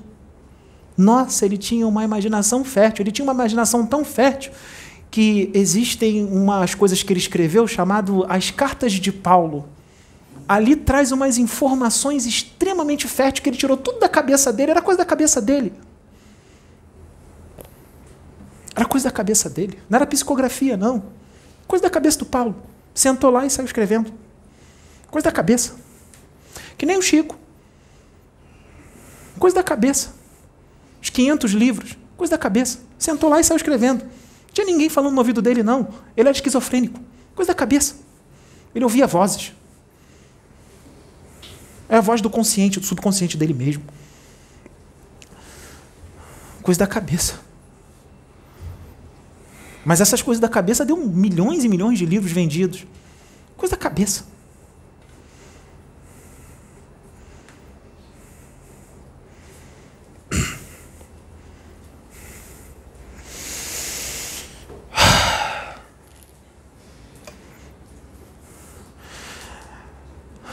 Falta pouco para a mediunidade ser um pouco mais conhecida. E vai ser através da mediunidade que os corações serão unidos. Vai ser através da mediunidade que muito arrogante e muito prepotente vai ser colocado cada um no seu lugar. Vai ser através da mediunidade que muito vaidoso vai baixar o tupete. Vai ser através da mediunidade que muitos terão um grande ensinamento de humildade. Vai ser através da mediunidade com amor que muitos daqueles que se acham adultos, mas que na verdade são crianças, vão crescer vai ser através da mediunidade que haverá a união entre os diferentes de cada religião. Não todos, mas muitos. Vai ser através da mediunidade que muitos céticos se tornarão crentes. Presta atenção no que eu estou dizendo. Crente não é na visão religiosa. Crente é aquele que acredita em algo. Vai ser através da mediunidade que a imortalidade do espírito será confirmada de forma ainda mais forte do que todos os livros que vocês já leram psicografados. Vai ser através da mediunidade que a humanidade deste planeta vai crescer. Porque se você tiver a convicção e a certeza de que a lei de ação e reação existe, você vai ser obrigado a modificar o seu comportamento. Porque muitas das maldades que você faz é porque você não conhece a lei de ação e reação de que tudo que você manda volta. Ah, mas o espírito endividado tal está rico, milionário. Não é assim. Ele está encarnado na Terra. E só o motivo de estar encarnado neste corpo já é um sofrimento atroz, mesmo com um sol maravilhoso, com um vento fresco correndo pela sua pele, mesmo com caviar, lasanha, pizza, uísque, vinho, vinho de 50 mil reais, mesmo e com tudo isso, tudo isso, iates de 50 milhões de dólares,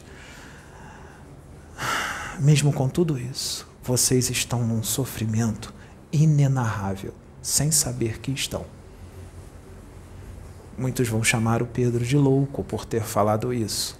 Na verdade, o que está sendo dito agora está sendo um aprendizado até para mim, porque eu não estou tirando isso de mim, eu estou tirando isso do espírito dele. Porque os locais que estão me sendo mostrados agora, que eu estou vendo, eu estou vendo no espírito dele, eu não posso ir ainda. E o que eu estou vendo agora, eu estou tendo que me controlar para manter a canalização, porque eu nunca vi e nem senti. E o que eu estou sentindo é apenas uma parcela do que há lá, porque eu não tenho capacidade para sentir tudo. Eu desmaiaria e a canalização seria desfeita. Então, eu concluo que mediante o que eu estou vendo, que eu estou vendo do espírito dele, sim, com todos os gozos e todas as riquezas e todas as maravilhas daqui desse planeta, vocês estão, eu digo com convicção que vocês estão num sofrimento inenarrável encarnados aqui. Agora vocês vão entender o porquê que foi colocado um esquecimento poderoso no Pedro. Poderoso. Ele não podia lembrar. Por isso, nós, os engenheiros siderais e programadores kármicos, nós colocamos ele num esquecimento muito mais forte do que a humanidade daqui desse planeta está. Senão, ele não suportaria.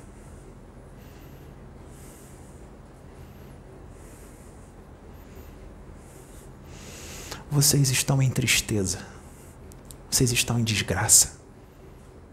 Vocês estão em sofrimento atroz. Essa não é a realidade do espírito. Vocês estão encarnados em paredes, cimento e tijolos. Vocês acham que é bom ter o espírito aprisionado numa parede de cimento? A parede de cimento é o seu corpo físico, extremamente pesado, que te prende na lama azul. Vocês não têm nem ideia, nem eu tinha, do que há em dimensões superiores, em dimensões que vocês nem imaginam que existe. Que muitos aqui diriam ser algo inexistente. Que os zeladores da pureza doutrinária nem imaginam que existem, porque nunca estiveram lá. Ter o livro dos médios, livro dos espíritos, ou todo o Pentateuco decorado na cabeça, não é a mesma coisa que evolução espiritual, nem expansão de consciência. Não é mesmo. Para entrar nessas dimensões, tem que modificar muito o interior, tem que fazer uma catarse profunda. Nós estamos fazendo essa catarse em vocês. Está tendo bastante catarse, não está? Sim, é para o seu bem. Para o seu bem. Assim como médiums de prova, quando encarnam aqui e têm que renunciar muita coisa, isso não é tortura nem castigo. Isso é para o seu próprio bem, médium. Você vai entender quando você desencarnar e chegar no plano espiritual, se você fizer tudo certinho como tem que ser feito. Você vai agradecer profundamente por toda a renúncia, por tudo que você renunciou, tudo que você abandonou para cumprir com o que foi programado na espiritualidade com relação à sua mediunidade. Você vai agradecer muito. E eu digo para muitos médios que vão fazer tudo certinho até o final, porque vão. Ah, vão. Sim, porque com o que está próximo para acontecer, muitos vão modificar. Ah, vai. Vai. Vai. Porque o que vai ser feito não é para matar sua curiosidade, é para sua mudança de postura, de conduta, para sua evolução e para sua felicidade e alegria. Porque tudo isso vai ser feito para que você não chore lágrimas eternas em dimensões onde o tempo não passa. Onde aqui na Terra vai ter passado um minuto e lá vai ter passado cem anos. Então, para não estar nessa condição, a espiritualidade vai fazer sim acontecer algumas coisas que nós não estamos mostrando para o Pedro, nem ele sabe o que vai acontecer. Na verdade, o espírito dele sabe. Mas lembre-se, o esquecimento forte que nós colocamos nele. Isso daí é para que você não chore, para que você tenha alegria. E no futuro próximo, você vai agradecer muito ele. Ele só está deixando eu falar. Só está deixando. Veja esse vídeo mais vezes. Veja este vídeo mais vezes. A Sabrina mostrou algo para ele na internet que tinha algo distante que está a 820 milhões. Eu vou repetir. 820 milhões de anos-luz de distância daqui da Via Láctea. 820 milhões de anos-luz. Quer dizer que se você andar na velocidade da luz, você chega lá nesse local daqui a 820 milhões de anos. Daqui a 820 milhões de anos, muitos de vocês já serão anjos e outros arcanjos. Você já nem mais vai lembrar o que, que é encarnar em corpos densos. 820 milhões de anos-luz de distância. O que é o homem daqui da Terra diante de tudo isso? O que são os seus espiritualistas? Olha bem nos olhos dele, porque está sendo emanado algo para você agora, em tempo real, que você vai agradecer por toda a eternidade por ter sido emanado.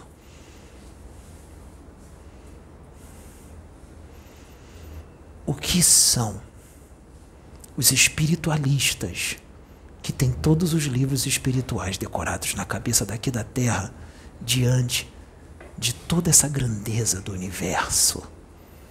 O que são os seus espiritualistas? Seus espiritualistas terão um ensinamento, mas eles terão um ensinamento. Olha bem, espiritualista, emana uma espécie de luz no teu chakra frontal agora, porque nós vamos te mostrar algo. Emana agora. Pede para Deus te mostrar. Para os seus mestres, pede, eles vão te mostrar agora. Continue emanando luz para o seu chakra frontal. Você vai ver. Não são todos que vão ver. Alguns, muitos, serão tomados por uma imaginação muito fértil. Outros não vão ver nada e vão dizer que não viram. Outros não vão ver e vão dizer que viram. Mas muitos outros vão ver, de verdade, o que nós queremos mostrar. E nós sabemos.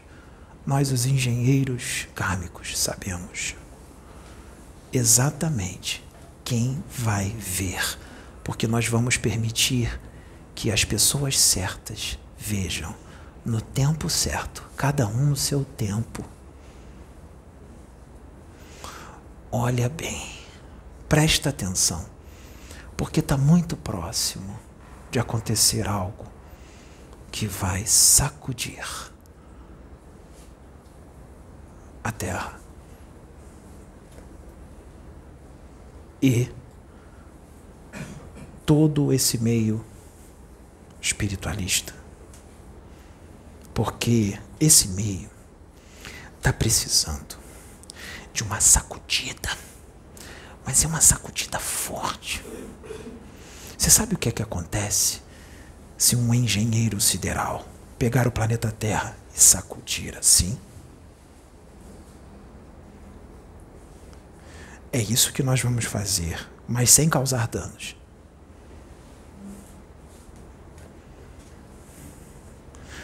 O que é espírito? É espírito. O que é carne? É carne. No título desse vídeo só vai estar escrito Caboclo Pena Branca e Oxo. Mas são muitos mais que estão aqui. E isso só vai aumentar cada vez mais.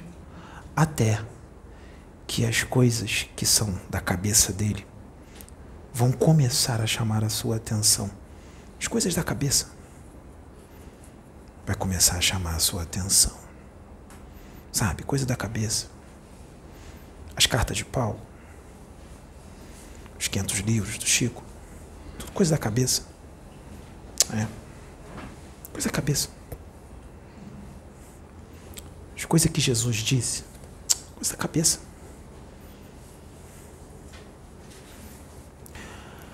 Existe um nome na mediunidade chamada intuição pura, que é a conexão direta com Deus, com a fonte. É a faculdade mediúnica mais forte de todas. Mais forte. Mas cada um tem a intuição pura num grau. Cada um tem a intuição pura num grau. Porque os graus da intuição pura, eles são infinitos. Tem gente que tem a intuição pura no nível 1. Tem gente que tem a intuição pura no nível 10. Tem gente que tem intuição pura no nível 100 mil. Tem gente que tem a intuição pura no nível 1 milhão.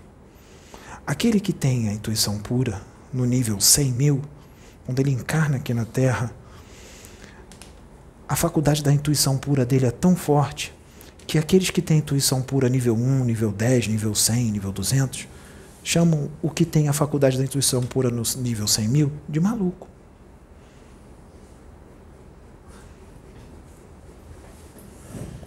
Tcharam, tcharam. Tcharam.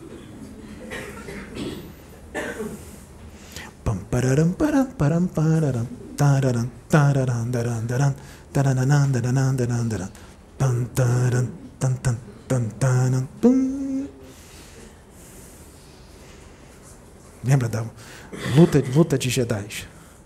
Os que estão no lado negro da, negro da força, os que estão no lado da luz, no lado branco da força. Lembra da música? Suspense. Prrr, prrr. Tudo isso que foi feito agora, será que foi um espírito mistificador e zombeteiro? Não. Eu usei o animismo dele. Ele é brincalhão. Ele gosta de brincar.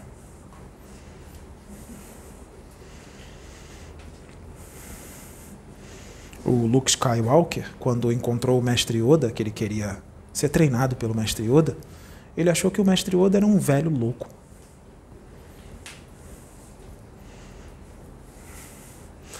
O rapto do menino dourado.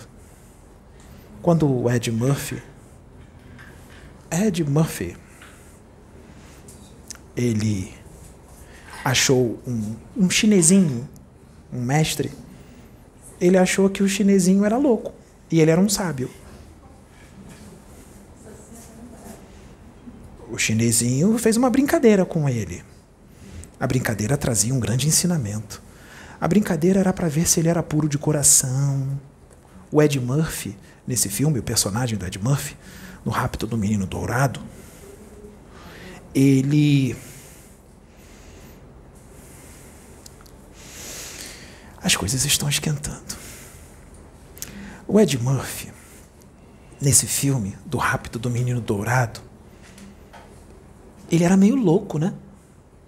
Meio doidão. Não era?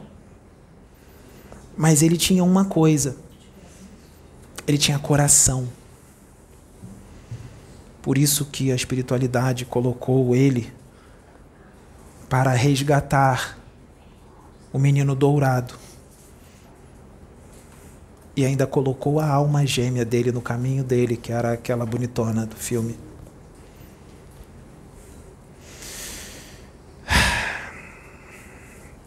O Ed Murphy representa um espírito evoluído, só que estava no esquecimento. Então ele era engraçado, lembra? Ele era engraçado. Ele era meio brincalhão, doidão, mas era, representava um espírito evoluído, tinha coração. E o menino dourado é quem? Ele é um iluminado, reencarnado. Por isso que o capetão, o, o lourinho, o capetão, que não era bonito, lembram que ele era lourinho e bonito? Mas lembram quando ele se mostrou como ele era? Um capetão bem feio? Assim são muitos aqui hoje, magos negros reencarnados em corpos físicos belos, mas a real forma é avassaladora. O que, que eu estou querendo dizer para vocês com esse filme, O Rápido do Menino Dourado? Ali tem muita realidade espiritual. Lembra o que, que o garotinho carequinha ele faz? Desdobrando, consciente.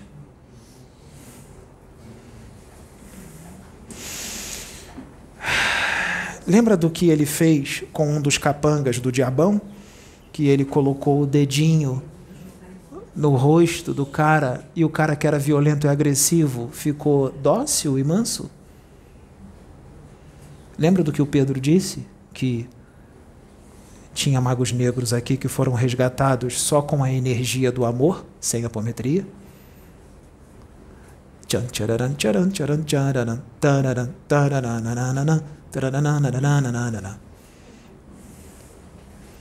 Tempo para pensar.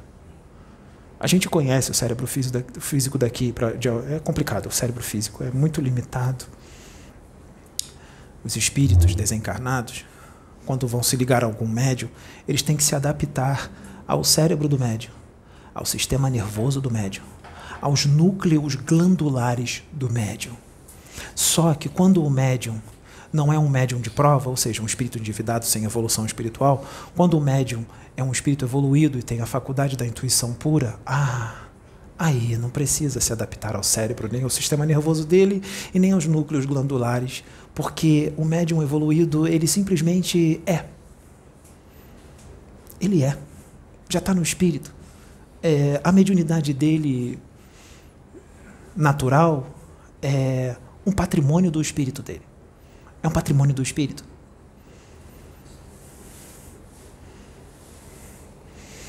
O que, que a espiritualidade está fazendo? Percebam que são quase sete horas da noite e a casa está cheia. Ninguém foi embora. Quem foi embora é porque precisou ir por causa da hora. Por que, que as pessoas ficam presas quando ele fala? Não se vangloria com isso, não. Não acha que ele está sendo vaidoso, não. Porque muita gente também fica presa quando muitos espíritos das trevas reencarnados no YouTube falam. Isso é magnetismo.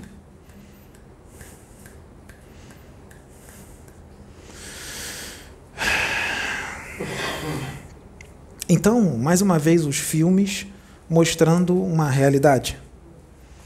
Então, vamos falar mais uma realidade. Sabe o que aconteceu essa semana, algumas noites atrás? O Pedro desdobrou e se deparou com um homem muito bonito, bem vestido, rosto bonito, corte de cabelo bonito, uma barba bonita, bem podada, certinha, educadíssimo, falando manso ele veio fazer uma proposta para o Pedro. Por que, que o Pedro chamou a atenção dele? Por que, que ele quer o Pedro? Ele disse que ele era um espírito luciferino e ele estava hum, pseudo reencarnado pseudo reencarnado, ele pegou um corpo para ele. Ele é um entrante. E aí o Pedro disse, o Pedro deu uma de bobo e disse: "Me explique isso direito". Ele disse: "Não, eu vou te explicar com muita educação e classe. Eu procurei um corpo e eu causei o desencarne. Ele falou, causei o desencarne, eu, o espírito, o cara é o espírito. Causou o desencarne dessa pessoa, causou o desencarne dela. E ele disse, em média, dois minutos antes dela desencarnar, eu já começo a estreitar os meus laços fluídicos com aquele corpo. E ele vai desencarnando, enquanto os laços fluídicos que prendem o perispírito do dono do corpo começam a ser soltos, eu vou inserindo os meus. O espírito, dono do corpo, vai tendo os laços sendo soltos e os meus vão se ajustando ao corpo. Simultaneamente, enquanto ele vai saindo, eu vou entrando, ele vai saindo, eu vou entrando, ele vai saindo, eu vou entrando, ele saiu totalmente, entrei, o corpo é meu.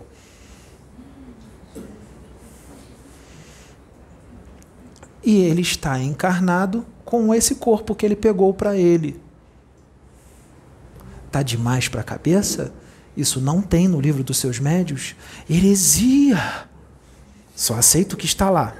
E o que está lá, eu só aceito na minha visão limitada, interpretativa bem estreita. Não expando. Realmente, não está no livro dos médios. O conhecimento todo no universo não está no livro dos médios nem no livro dos espíritos, porque você reduzir o universo em mil perguntas é pura idiotia. Aquilo ali é só uma introdução. Ele é um entrante das trevas e está caminhando aqui pela crosta. Só que ele não estava sozinho, tinha outros que fizeram a mesma coisa, auxiliares dele. Ele convidou o Pedro para trabalhar com ele é claro que o Pedro negou, mas ele não deixou de tentar. Ofereceu muita coisa para o Pedro. Isso agora o Pedro não lembra porque nós não deixamos ele lembrar. Eu estou falando. Ofereceu muita coisa para o Pedro. Coisas que muitos aqui da terra não negariam, não, hein? E ele negou. Mas os benfeitores deixaram isso? Deixaram. O dragão, magos negros, na época que Jesus esteve aqui, não ofereceram um monte de coisa para ele? Ofereceram para ele. E a espiritualidade permitiu. Ele tem que escolher. Ele não é melhor do que ninguém perante Deus. A mesma coisa com Pedro. Esses entrantes estão por aí. São essas coisas que existem aqui nesse planeta e vocês nem imaginam que existe. Assim como tem extraterrestres transfigurados em corpos humanos caminhando entre vocês. Extraterrestres.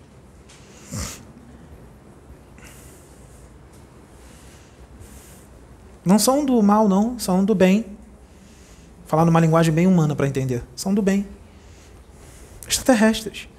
Estão por aí. Fazendo o quê? Ah, é claro que eles só podem ir até onde é permitido.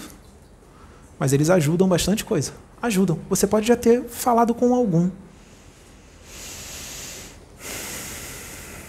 Tem médium por aí que diz que é um entrante. Ah, eu sou um extraterrestre nesse corpo aqui.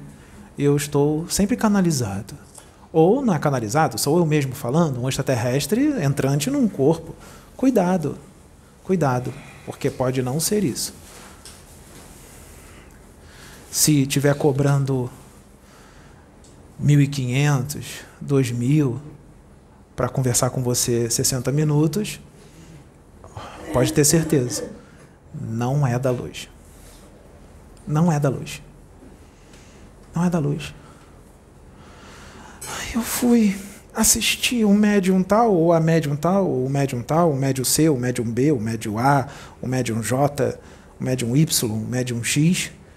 Fui no evento que custa dois mil reais para passar um dia inteiro com ele, numa palestra, ou um curso de não sei quanto, altíssimo.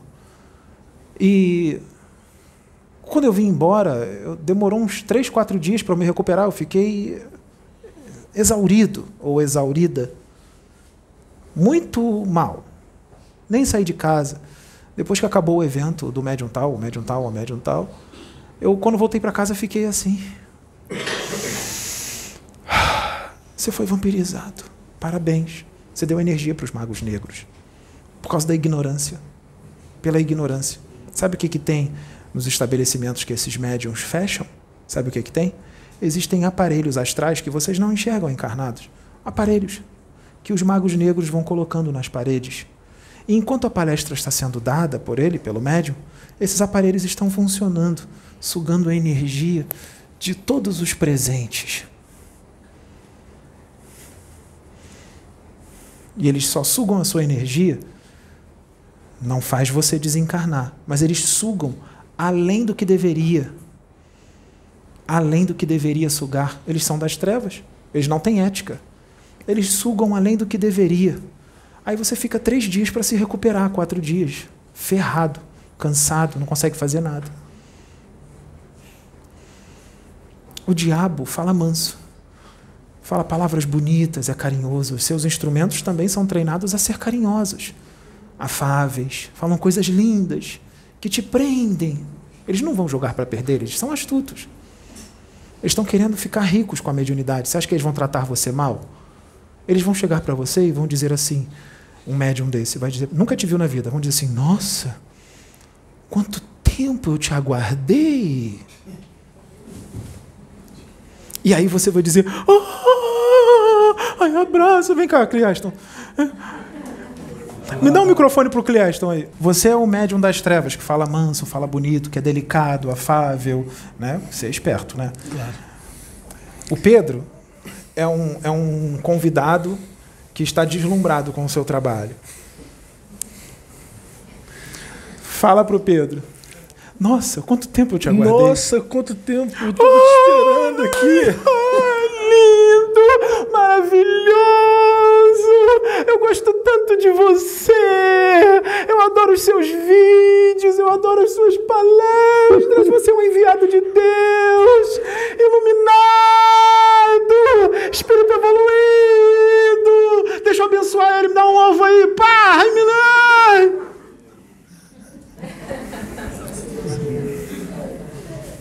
É brincadeira? É brincadeira? E essas pessoas sabem, porque eles sabem que as pessoas estão extremamente carentes, muito carentes, estão deslumbradas com espiritualidade. Tudo é espírito. Tudo é espírito. Tudo é espírito. Né? Nossa, eu, você é um fractal meu. Você, na, na outra encarnação é isso. Na encarnação passada tal. Ai, né? Então, eles se aproveitam dessa ignorância, dessa ingenuidade, dessa carência, para arrancar todo o dinheiro de vocês. Deixa de ser bobo. Deus está dentro de você. Vai no seu interior. Você não precisa de médiums para chegar a Deus. Médiums só são a voz dele para te orientar, os médiums sérios, para você evoluir. Só isso.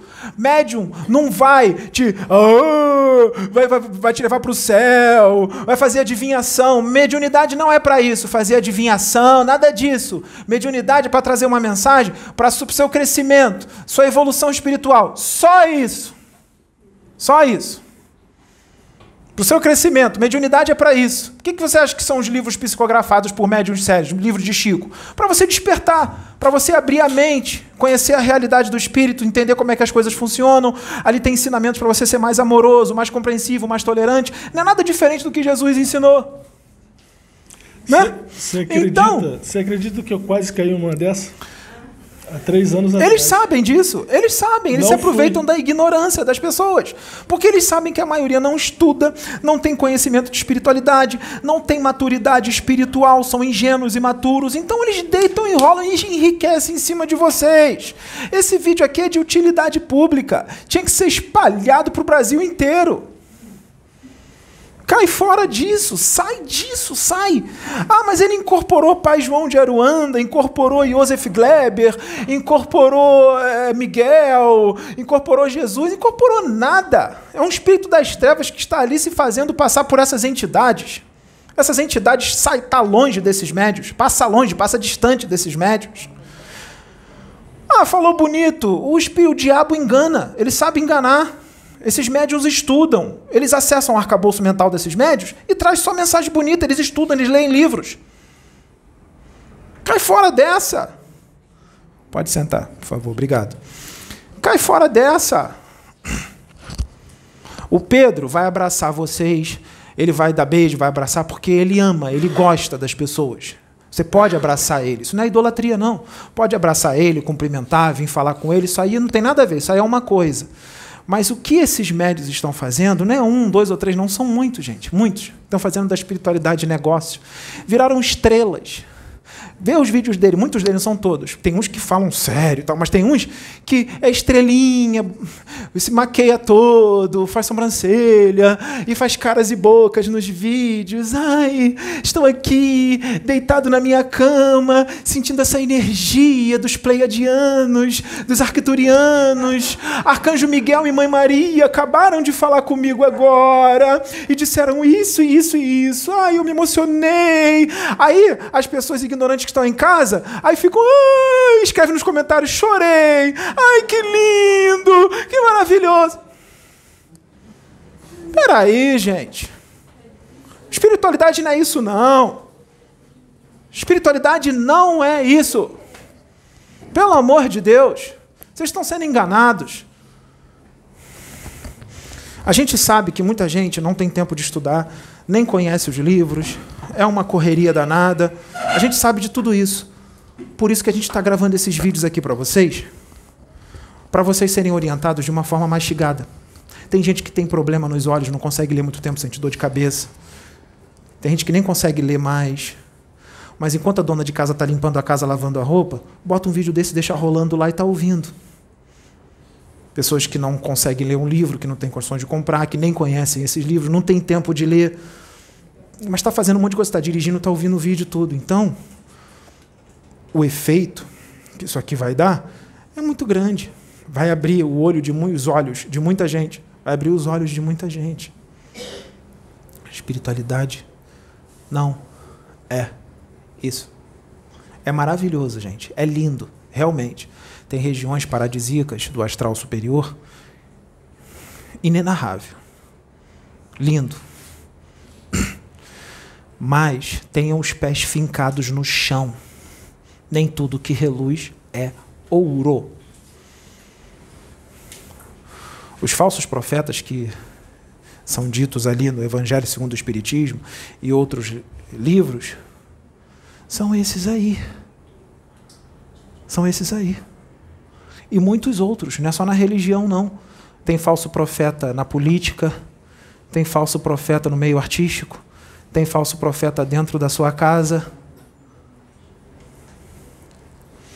Esse, do, esse negócio do falso profeta, isso aí vai longe. Gente, o médium, ele tem que desenvolver o amor, ele tem que amar as pessoas. Isso tem que ser mandado para vocês. Se você estiver aberto, você vai sentir. Ele tem que amar as pessoas. Ele não vai se importar com o que vão dizer, porque ele já sabe qual é a reação das pessoas, de algumas pessoas, não todos, de alguns. Ele já sabe. Mas ele sabe qual é o trabalho que está sendo feito que está sendo emanado, inclusive para esses que são violentos, agressivos e que não estão compreendendo o que está acontecendo, estão atacando. Para eles também. Eles são os mais necessitados. São os mais necessitados. Então, gente, é necessário esse esclarecimento. É necessário. Por que, que os profetas eram expulsos, espancados e presos? Porque eles traziam a verdade. E a verdade incomoda. As trevas não querem isso. Aqui ainda reina as trevas, tá? O mal aqui ainda é mais forte, ou não é? Aqui tem amor, muito amor. Com certeza tem. Tem gente aí que já está vibrando numa frequência elevadíssima e nem sabe. Mas não é a maioria, gente. A maioria é os que estão vibrando no ódio, na ignorância espiritual, nas trevas. Trevas é ignorância. É ignorância.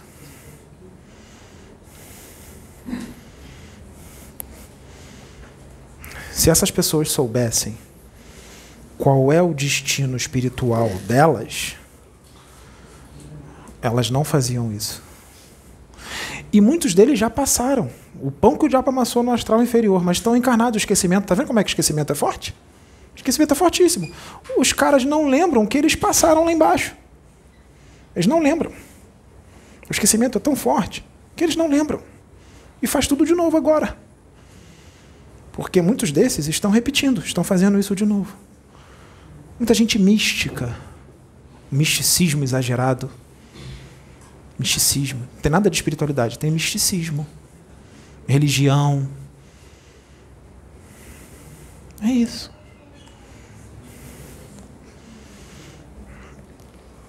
Mediunidade é para o seu progresso, para a sua evolução. Não é para adivinhação, não é para você colocar os benfeitores espirituais à prova. Eles não gostam de ser colocados à prova.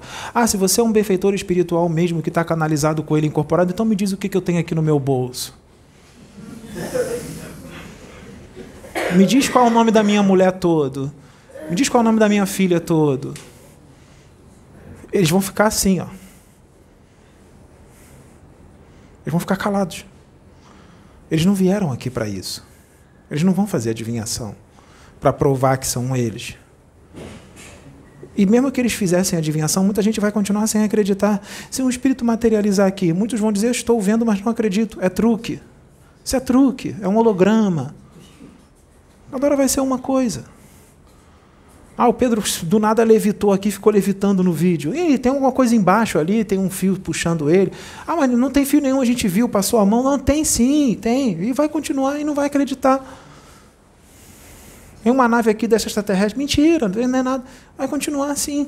Espíritos desencarnados acabam de desencarnar. No plano espiritual é mostrado várias coisas para eles. Eles dizem: Não, isso é mentira, não acredito. Vendo, no plano espiritual. Desencarnados. No plano espiritual. Como é que fica? Como é que fica? Cuidado com a intelectualidade excessiva. A intelectualidade excessiva endurece, tranca o seu coração para o que vem de Deus, da espiritualidade. Intelectualidade excessiva te afasta de Deus. Faz você entrar em equívoco. Você fica equivocado. Faz você entrar em equívoco. Você está fechado para Deus. Está fechado para a realidade do Espírito. Às vezes não é uma pessoa ruim, às vezes é uma boa pessoa.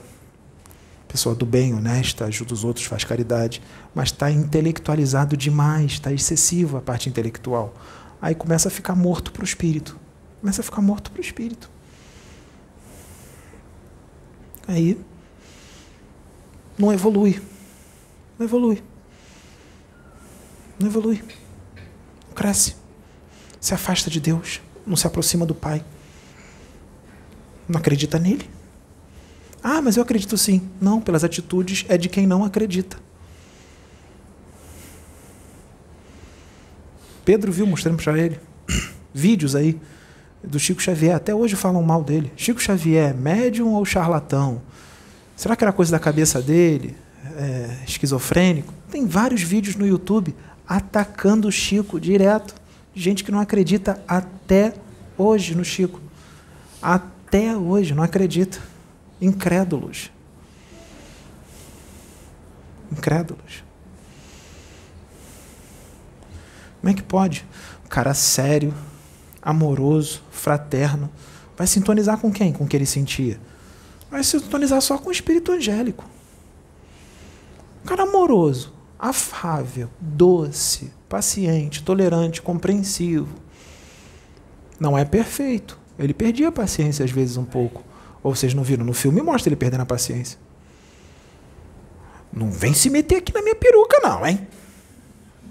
Isso aqui eu posso. Já, já me impediram de fazer um monte de coisa. Vai me impedir de usar minha peruca agora? E aí o benfeitor ficou rindo. Por que, que ele disse isso? Já me impediram de fazer um monte de coisa. Porque tem que renunciar a muita coisa, gente. Ele teve que renunciar a muita coisa para poder fazer aquilo ali. Teve que renunciar a muita coisa. Até numa festa ele tem que tomar cuidado. Porque hoje em dia tudo é filmado, né? Aí ele está lá dançando, brincando com todo mundo dentro de casa. Aniversário dele dentro da casa dele, brincando, dançando. Aí, aí pessoas filmam. Ah, tá brincando, dançando. Se esse vídeo vaza, na cabeça limitada dos seres humanos daqui, dependendo da brincadeira que ele fizer, ele vai ser escrachado e vai ser colocado em descrédito. Por causa de uma brincadeira inocente. Mas na cabeça das pessoas daqui, aquele médium não poderia estar brincando desse jeito. Não poderia estar falando isso ou aquilo, ou fazendo aquilo ou outro, na cabeça limitada deles aqui, porque isso é o quê? Sistema de crenças. É um sistema de crenças que os seres humanos daqui criaram. Se ele é médium evoluído, ele não pode fazer isso. Então, às vezes, uma filmagem, uma brincadeira dentro de casa, que de repente o vídeo vazou, coloca o cara totalmente descrédito por uma coisa que ele fez que não foi nada demais. Essa é a humanidade daqui. Já dei um toque para vocês, né? Essa é a humanidade daqui. Essa é a humanidade daqui. Então, o médium ele tem que começar a prestar atenção em algumas coisas. Ele tem que começar a prestar atenção, porque tudo vai ser motivo para colocar ele em descrédito tudo vai ser motivo. Às vezes proíbem até o médium de peidar. O quê? É, é, vou falar então outra coisa. É, impedem o médium de arrotar. Ué, tem países aí que se você almoçar na casa de alguém e você não arrotar, é desfeita. É desfeita. Você tem que arrotar depois de comer. Então, vocês estão gravando um vídeo aqui brincando, o Pedro solta um arrotão e o vídeo vaza? Nossa, esse arroto já vai ser motivo para colocar ele totalmente em descrédito.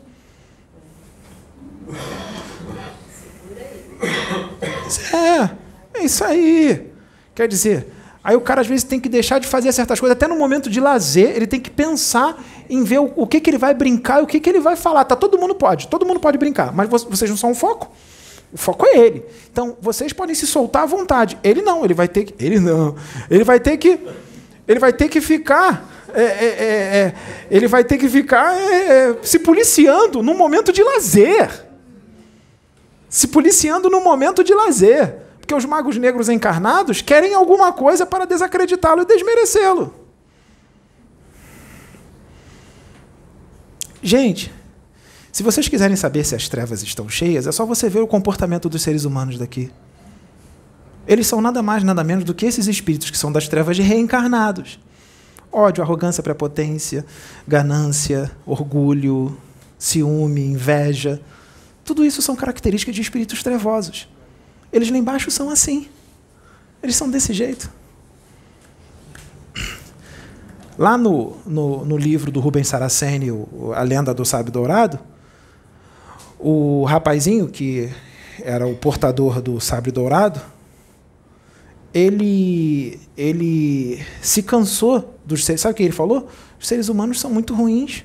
Só traição, só mentira, não aguento mais. Montou num cavalo, foi correndo e se jogou do precipício, com cavalo e tudo, e se matou. Não aguentou mais a humanidade daqui. Se matou. Aí o cachorro dele foi junto, se jogou também, porque o cachorro dele gostava muito dele, foi junto, o cachorro inocente, não sabia o que, que tinha além do precipício, viu o cavalo pulando além do precipício, ele foi também. O cachorro inocente, morreu os três: o cavalo, o cara e o, o, cachorro. O cara ali, que é o portador do sábio dourado, é um, é um espírito evoluidíssimo. Evoluidíssimo. Só que cada caso é um caso com relação ao suicídio. Não é todo mundo que fica agarrado no corpo. Quando ele caiu e desencarnou, ele já se viu fora do corpo. Ele não ficou agarrado no corpo. É um espírito evoluidíssimo. Mesmo se suicidando, não ficou agarrado no corpo. E ele foi lá e meteu a mão no sabre, em corpo astral. Mas o sabre é físico. Quando ele meteu a mão no sabre, veio a contraparte astral do sabre, dourado, iluminado. Era pura luz. E ali naquele precipício, era grande o precipício. Tinha várias partes ali, vamos dizer assim. Na parte física, é só pedra e tudo mais. Mas na contraparte astral daquilo dali, era um umbral. A contraparte astral daquela região ali, física, era um umbral. Quando ele começou a andar lá, o sabre iluminava o local que estava escuro. Ele viu vermes, milhões de vermes no chão, começaram a subir por ele, é, espíritos colados na, na parede, num sofrimento inenarrável, grudado nas paredes, espíritos no chão, cheios de verme, em estado cadavérico. Sabe o que, que ele fez? O portador do sábio dourado? Isso é da natureza dele, é mais forte do que ele, ele não consegue. Ele não julgou quem estava ali. Ele não quis nem saber o que aquelas pessoas fizeram quando estavam vivas, quando estavam encarnadas. Ele começou a tirar todo mundo dali, ajudar todo mundo. Tirar todo mundo dali. Tirar todo. Eu vou chegar numa parte, presta atenção, hein? Tirar todo mundo dali, salvar todo mundo. Começou a salvar todo mundo, sem importar o que, que fizeram. E os espíritos tudo agradecendo a ele. Ai, obrigado e tal. Quando esses espíritos começam a ter gratidão por ele, o que, que acontece? O que, que acontece? Não.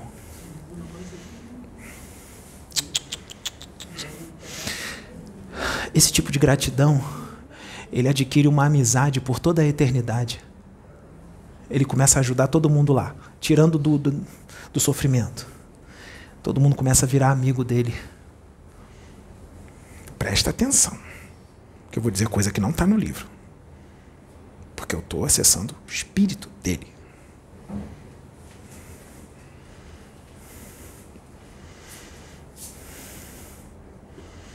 Vamos supor que ele faz isso durante todo o tempo que ele vai ficar lá ajudando os outros, inclusive os trevosos do local. Porque muitos trevosos são convertidos para o bem. Mas nem sempre ele fala de forma suave. Às vezes ele fala com autoridade, fala na língua deles. Fala umas palavras às vezes agressivas. Não fala? Ele puxa o sábio e fala: Vem que eu vou te degolar agora. Só que ele é da luz. Por que, que ele fala assim? Porque com os espíritos que estão lá, tem certos espíritos que não dá para falar no amorzinho. A princípio é essa atitude violenta, meio agressiva, mas depois ele dobra os caras. E os caras vêm para a luz, modificam e são depois levados à reencarnação. faz amizade com todo mundo lá. Mas foi só nessa encarnação que ele foi no inferno? Ou foi em outras? Então ele é bem conhecido no inferno, não é?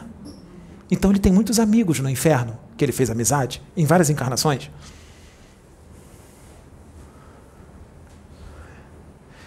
Então não são todos do inferno que odeiam ele. Muitos lá gostam dele. É claro que tem muitos que odeiam, porque não é todo mundo que ele vai conseguir converter. Mas tem muitos que gostam dele. Quando ele foi andando, ele encontrou uma cobra. Essa cobra era um ser humano, no formato de cobra, que já não sabia nem mais quanto tempo estava ali. Ele estava ali há séculos, muitos séculos. Era alguém que viveu, era um, um romano, que gostava de ver cristãos numa arena sendo comidos por leões e tudo mais. Ele fazia isso, ele achava que os cristãos não eram de Deus. E tinha vários vícios e paixões, e estava ali. Não. Não era o Nero. E aí, ele começou a chamar o portador do sabre de ouro, desencarnado ali, que se suicidou, hein? De anjo. Aí ele disse: Eu, anjo? Quando eu estava encarnado, eu tirei a vida de um monte de gente, aconteceu isso, isso e aquilo outro. Ele: Não, você é um anjo.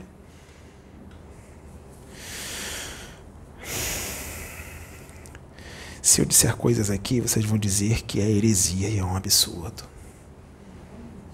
Ele entrou numa caverna porque ele queria o cachorro dele de volta, porque a cobra disse: "Tá lá com os trevosões. Eu não vou entrar lá não. Vou deixar você lá na porta e vou embora, porque eu sei quem são os caras. Você vai entrar mesmo?" Ele entrou e encarou todos os trevosos que estavam lá, que eram bem trevosos. Eu não vou falar tudo, porque senão a gente vai ficar aqui muito tempo. Ele enfrentou os caras. E os caras deram o cachorro para ele de volta. Quando ele chegou lá, os trevosos falou assim: "E aí, anjo, cansou da luz? Tá fazendo o que aqui?" Mas ele se matou e quando estava encarnado teve guerras, ele matou um monte de gente.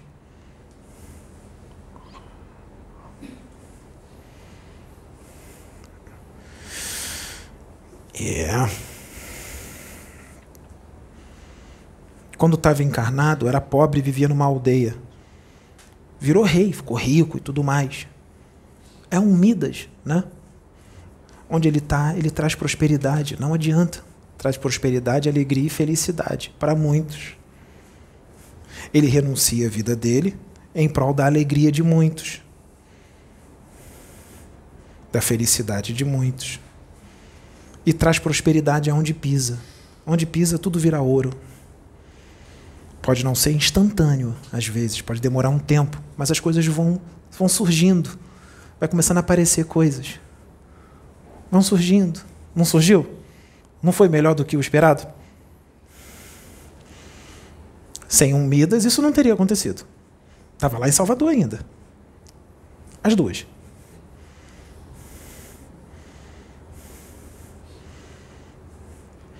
E o portador do sábio de ouro, ele é um mistério.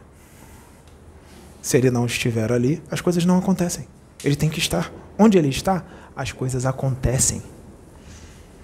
Onde ele está, as coisas acontecem. Seja na carne ou no plano espiritual. Na luz, está todo mundo bem.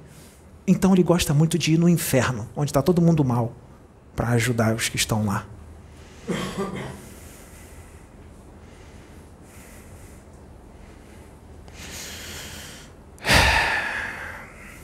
Nós teremos muitas surpresas.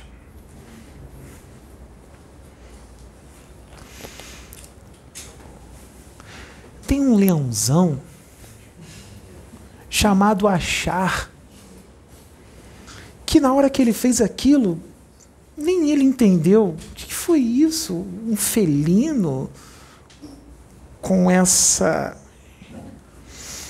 com esse sabre de ouro que ele faz assim e guarda no peito?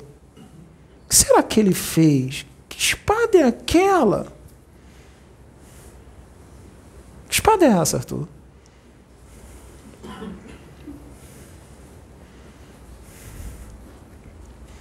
Vocês não entenderam nada porque vocês não sabem. Só elas duas sabem. Porque elas presenciaram.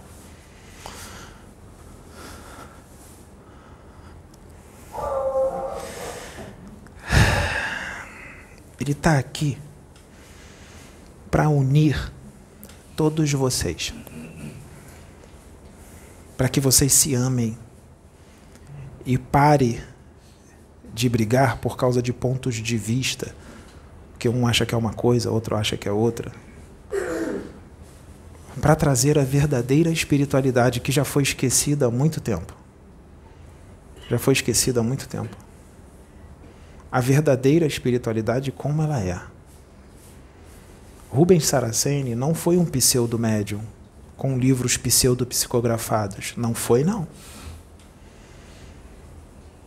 O que foi inspirado para ele, através de Pai Benedito de Aruanda, é muito real. Muito real. Você não acredita no Rubens? Só no Chico, né? Ou Kardec. Eles são os dois únicos médiums que existem no universo e que são sérios. O Rubens tinha defeitos. Sim, ele não é perfeito. O Rubens era um médium de prova. Um médium endividado. Mas fez o trabalho dele do jeito que tinha que ser feito. E quando chegou no plano espiritual, chegou com muitos créditos.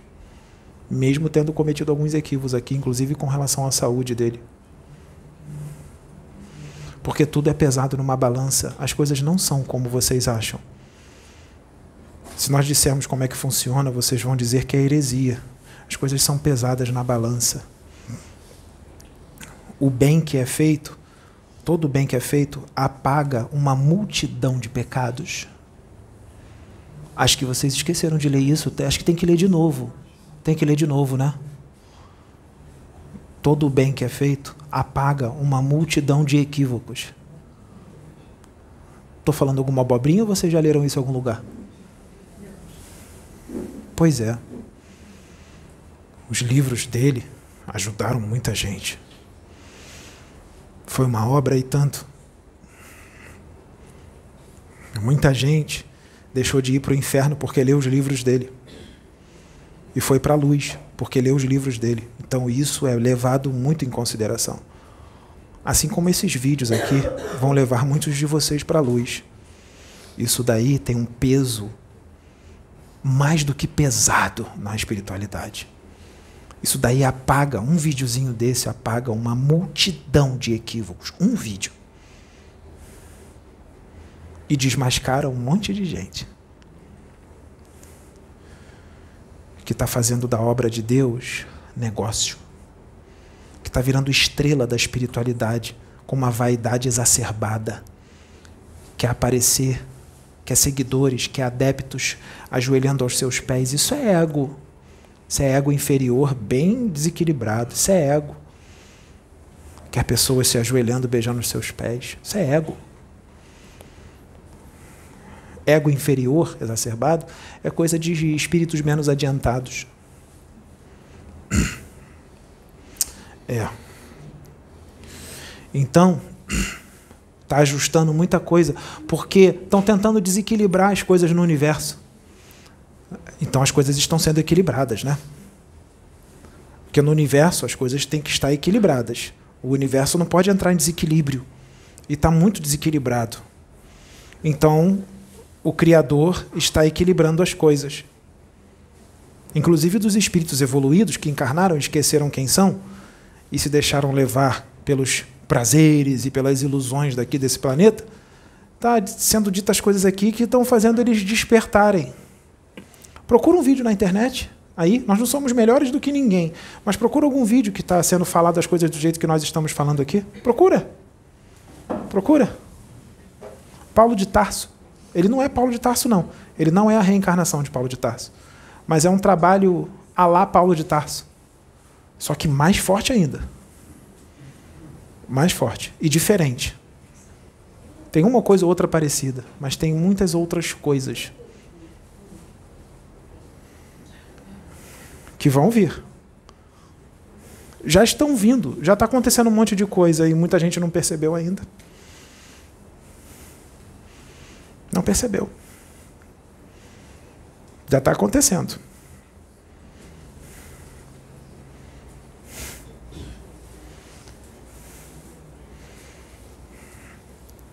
Depois dessa palestra, é necessário que a reunião seja finalizada.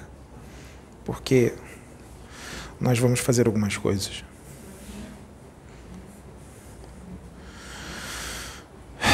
Esse vídeo não vai entrar agora. Hoje, hoje é domingo.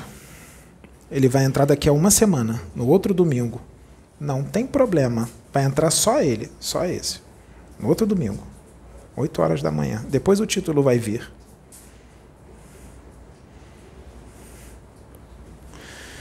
E preparação. Preparação. Que preparação? Preparação. Preparação. Nós já estamos nos desligando dele. Por isso nós vamos finalizar, porque é só até aqui.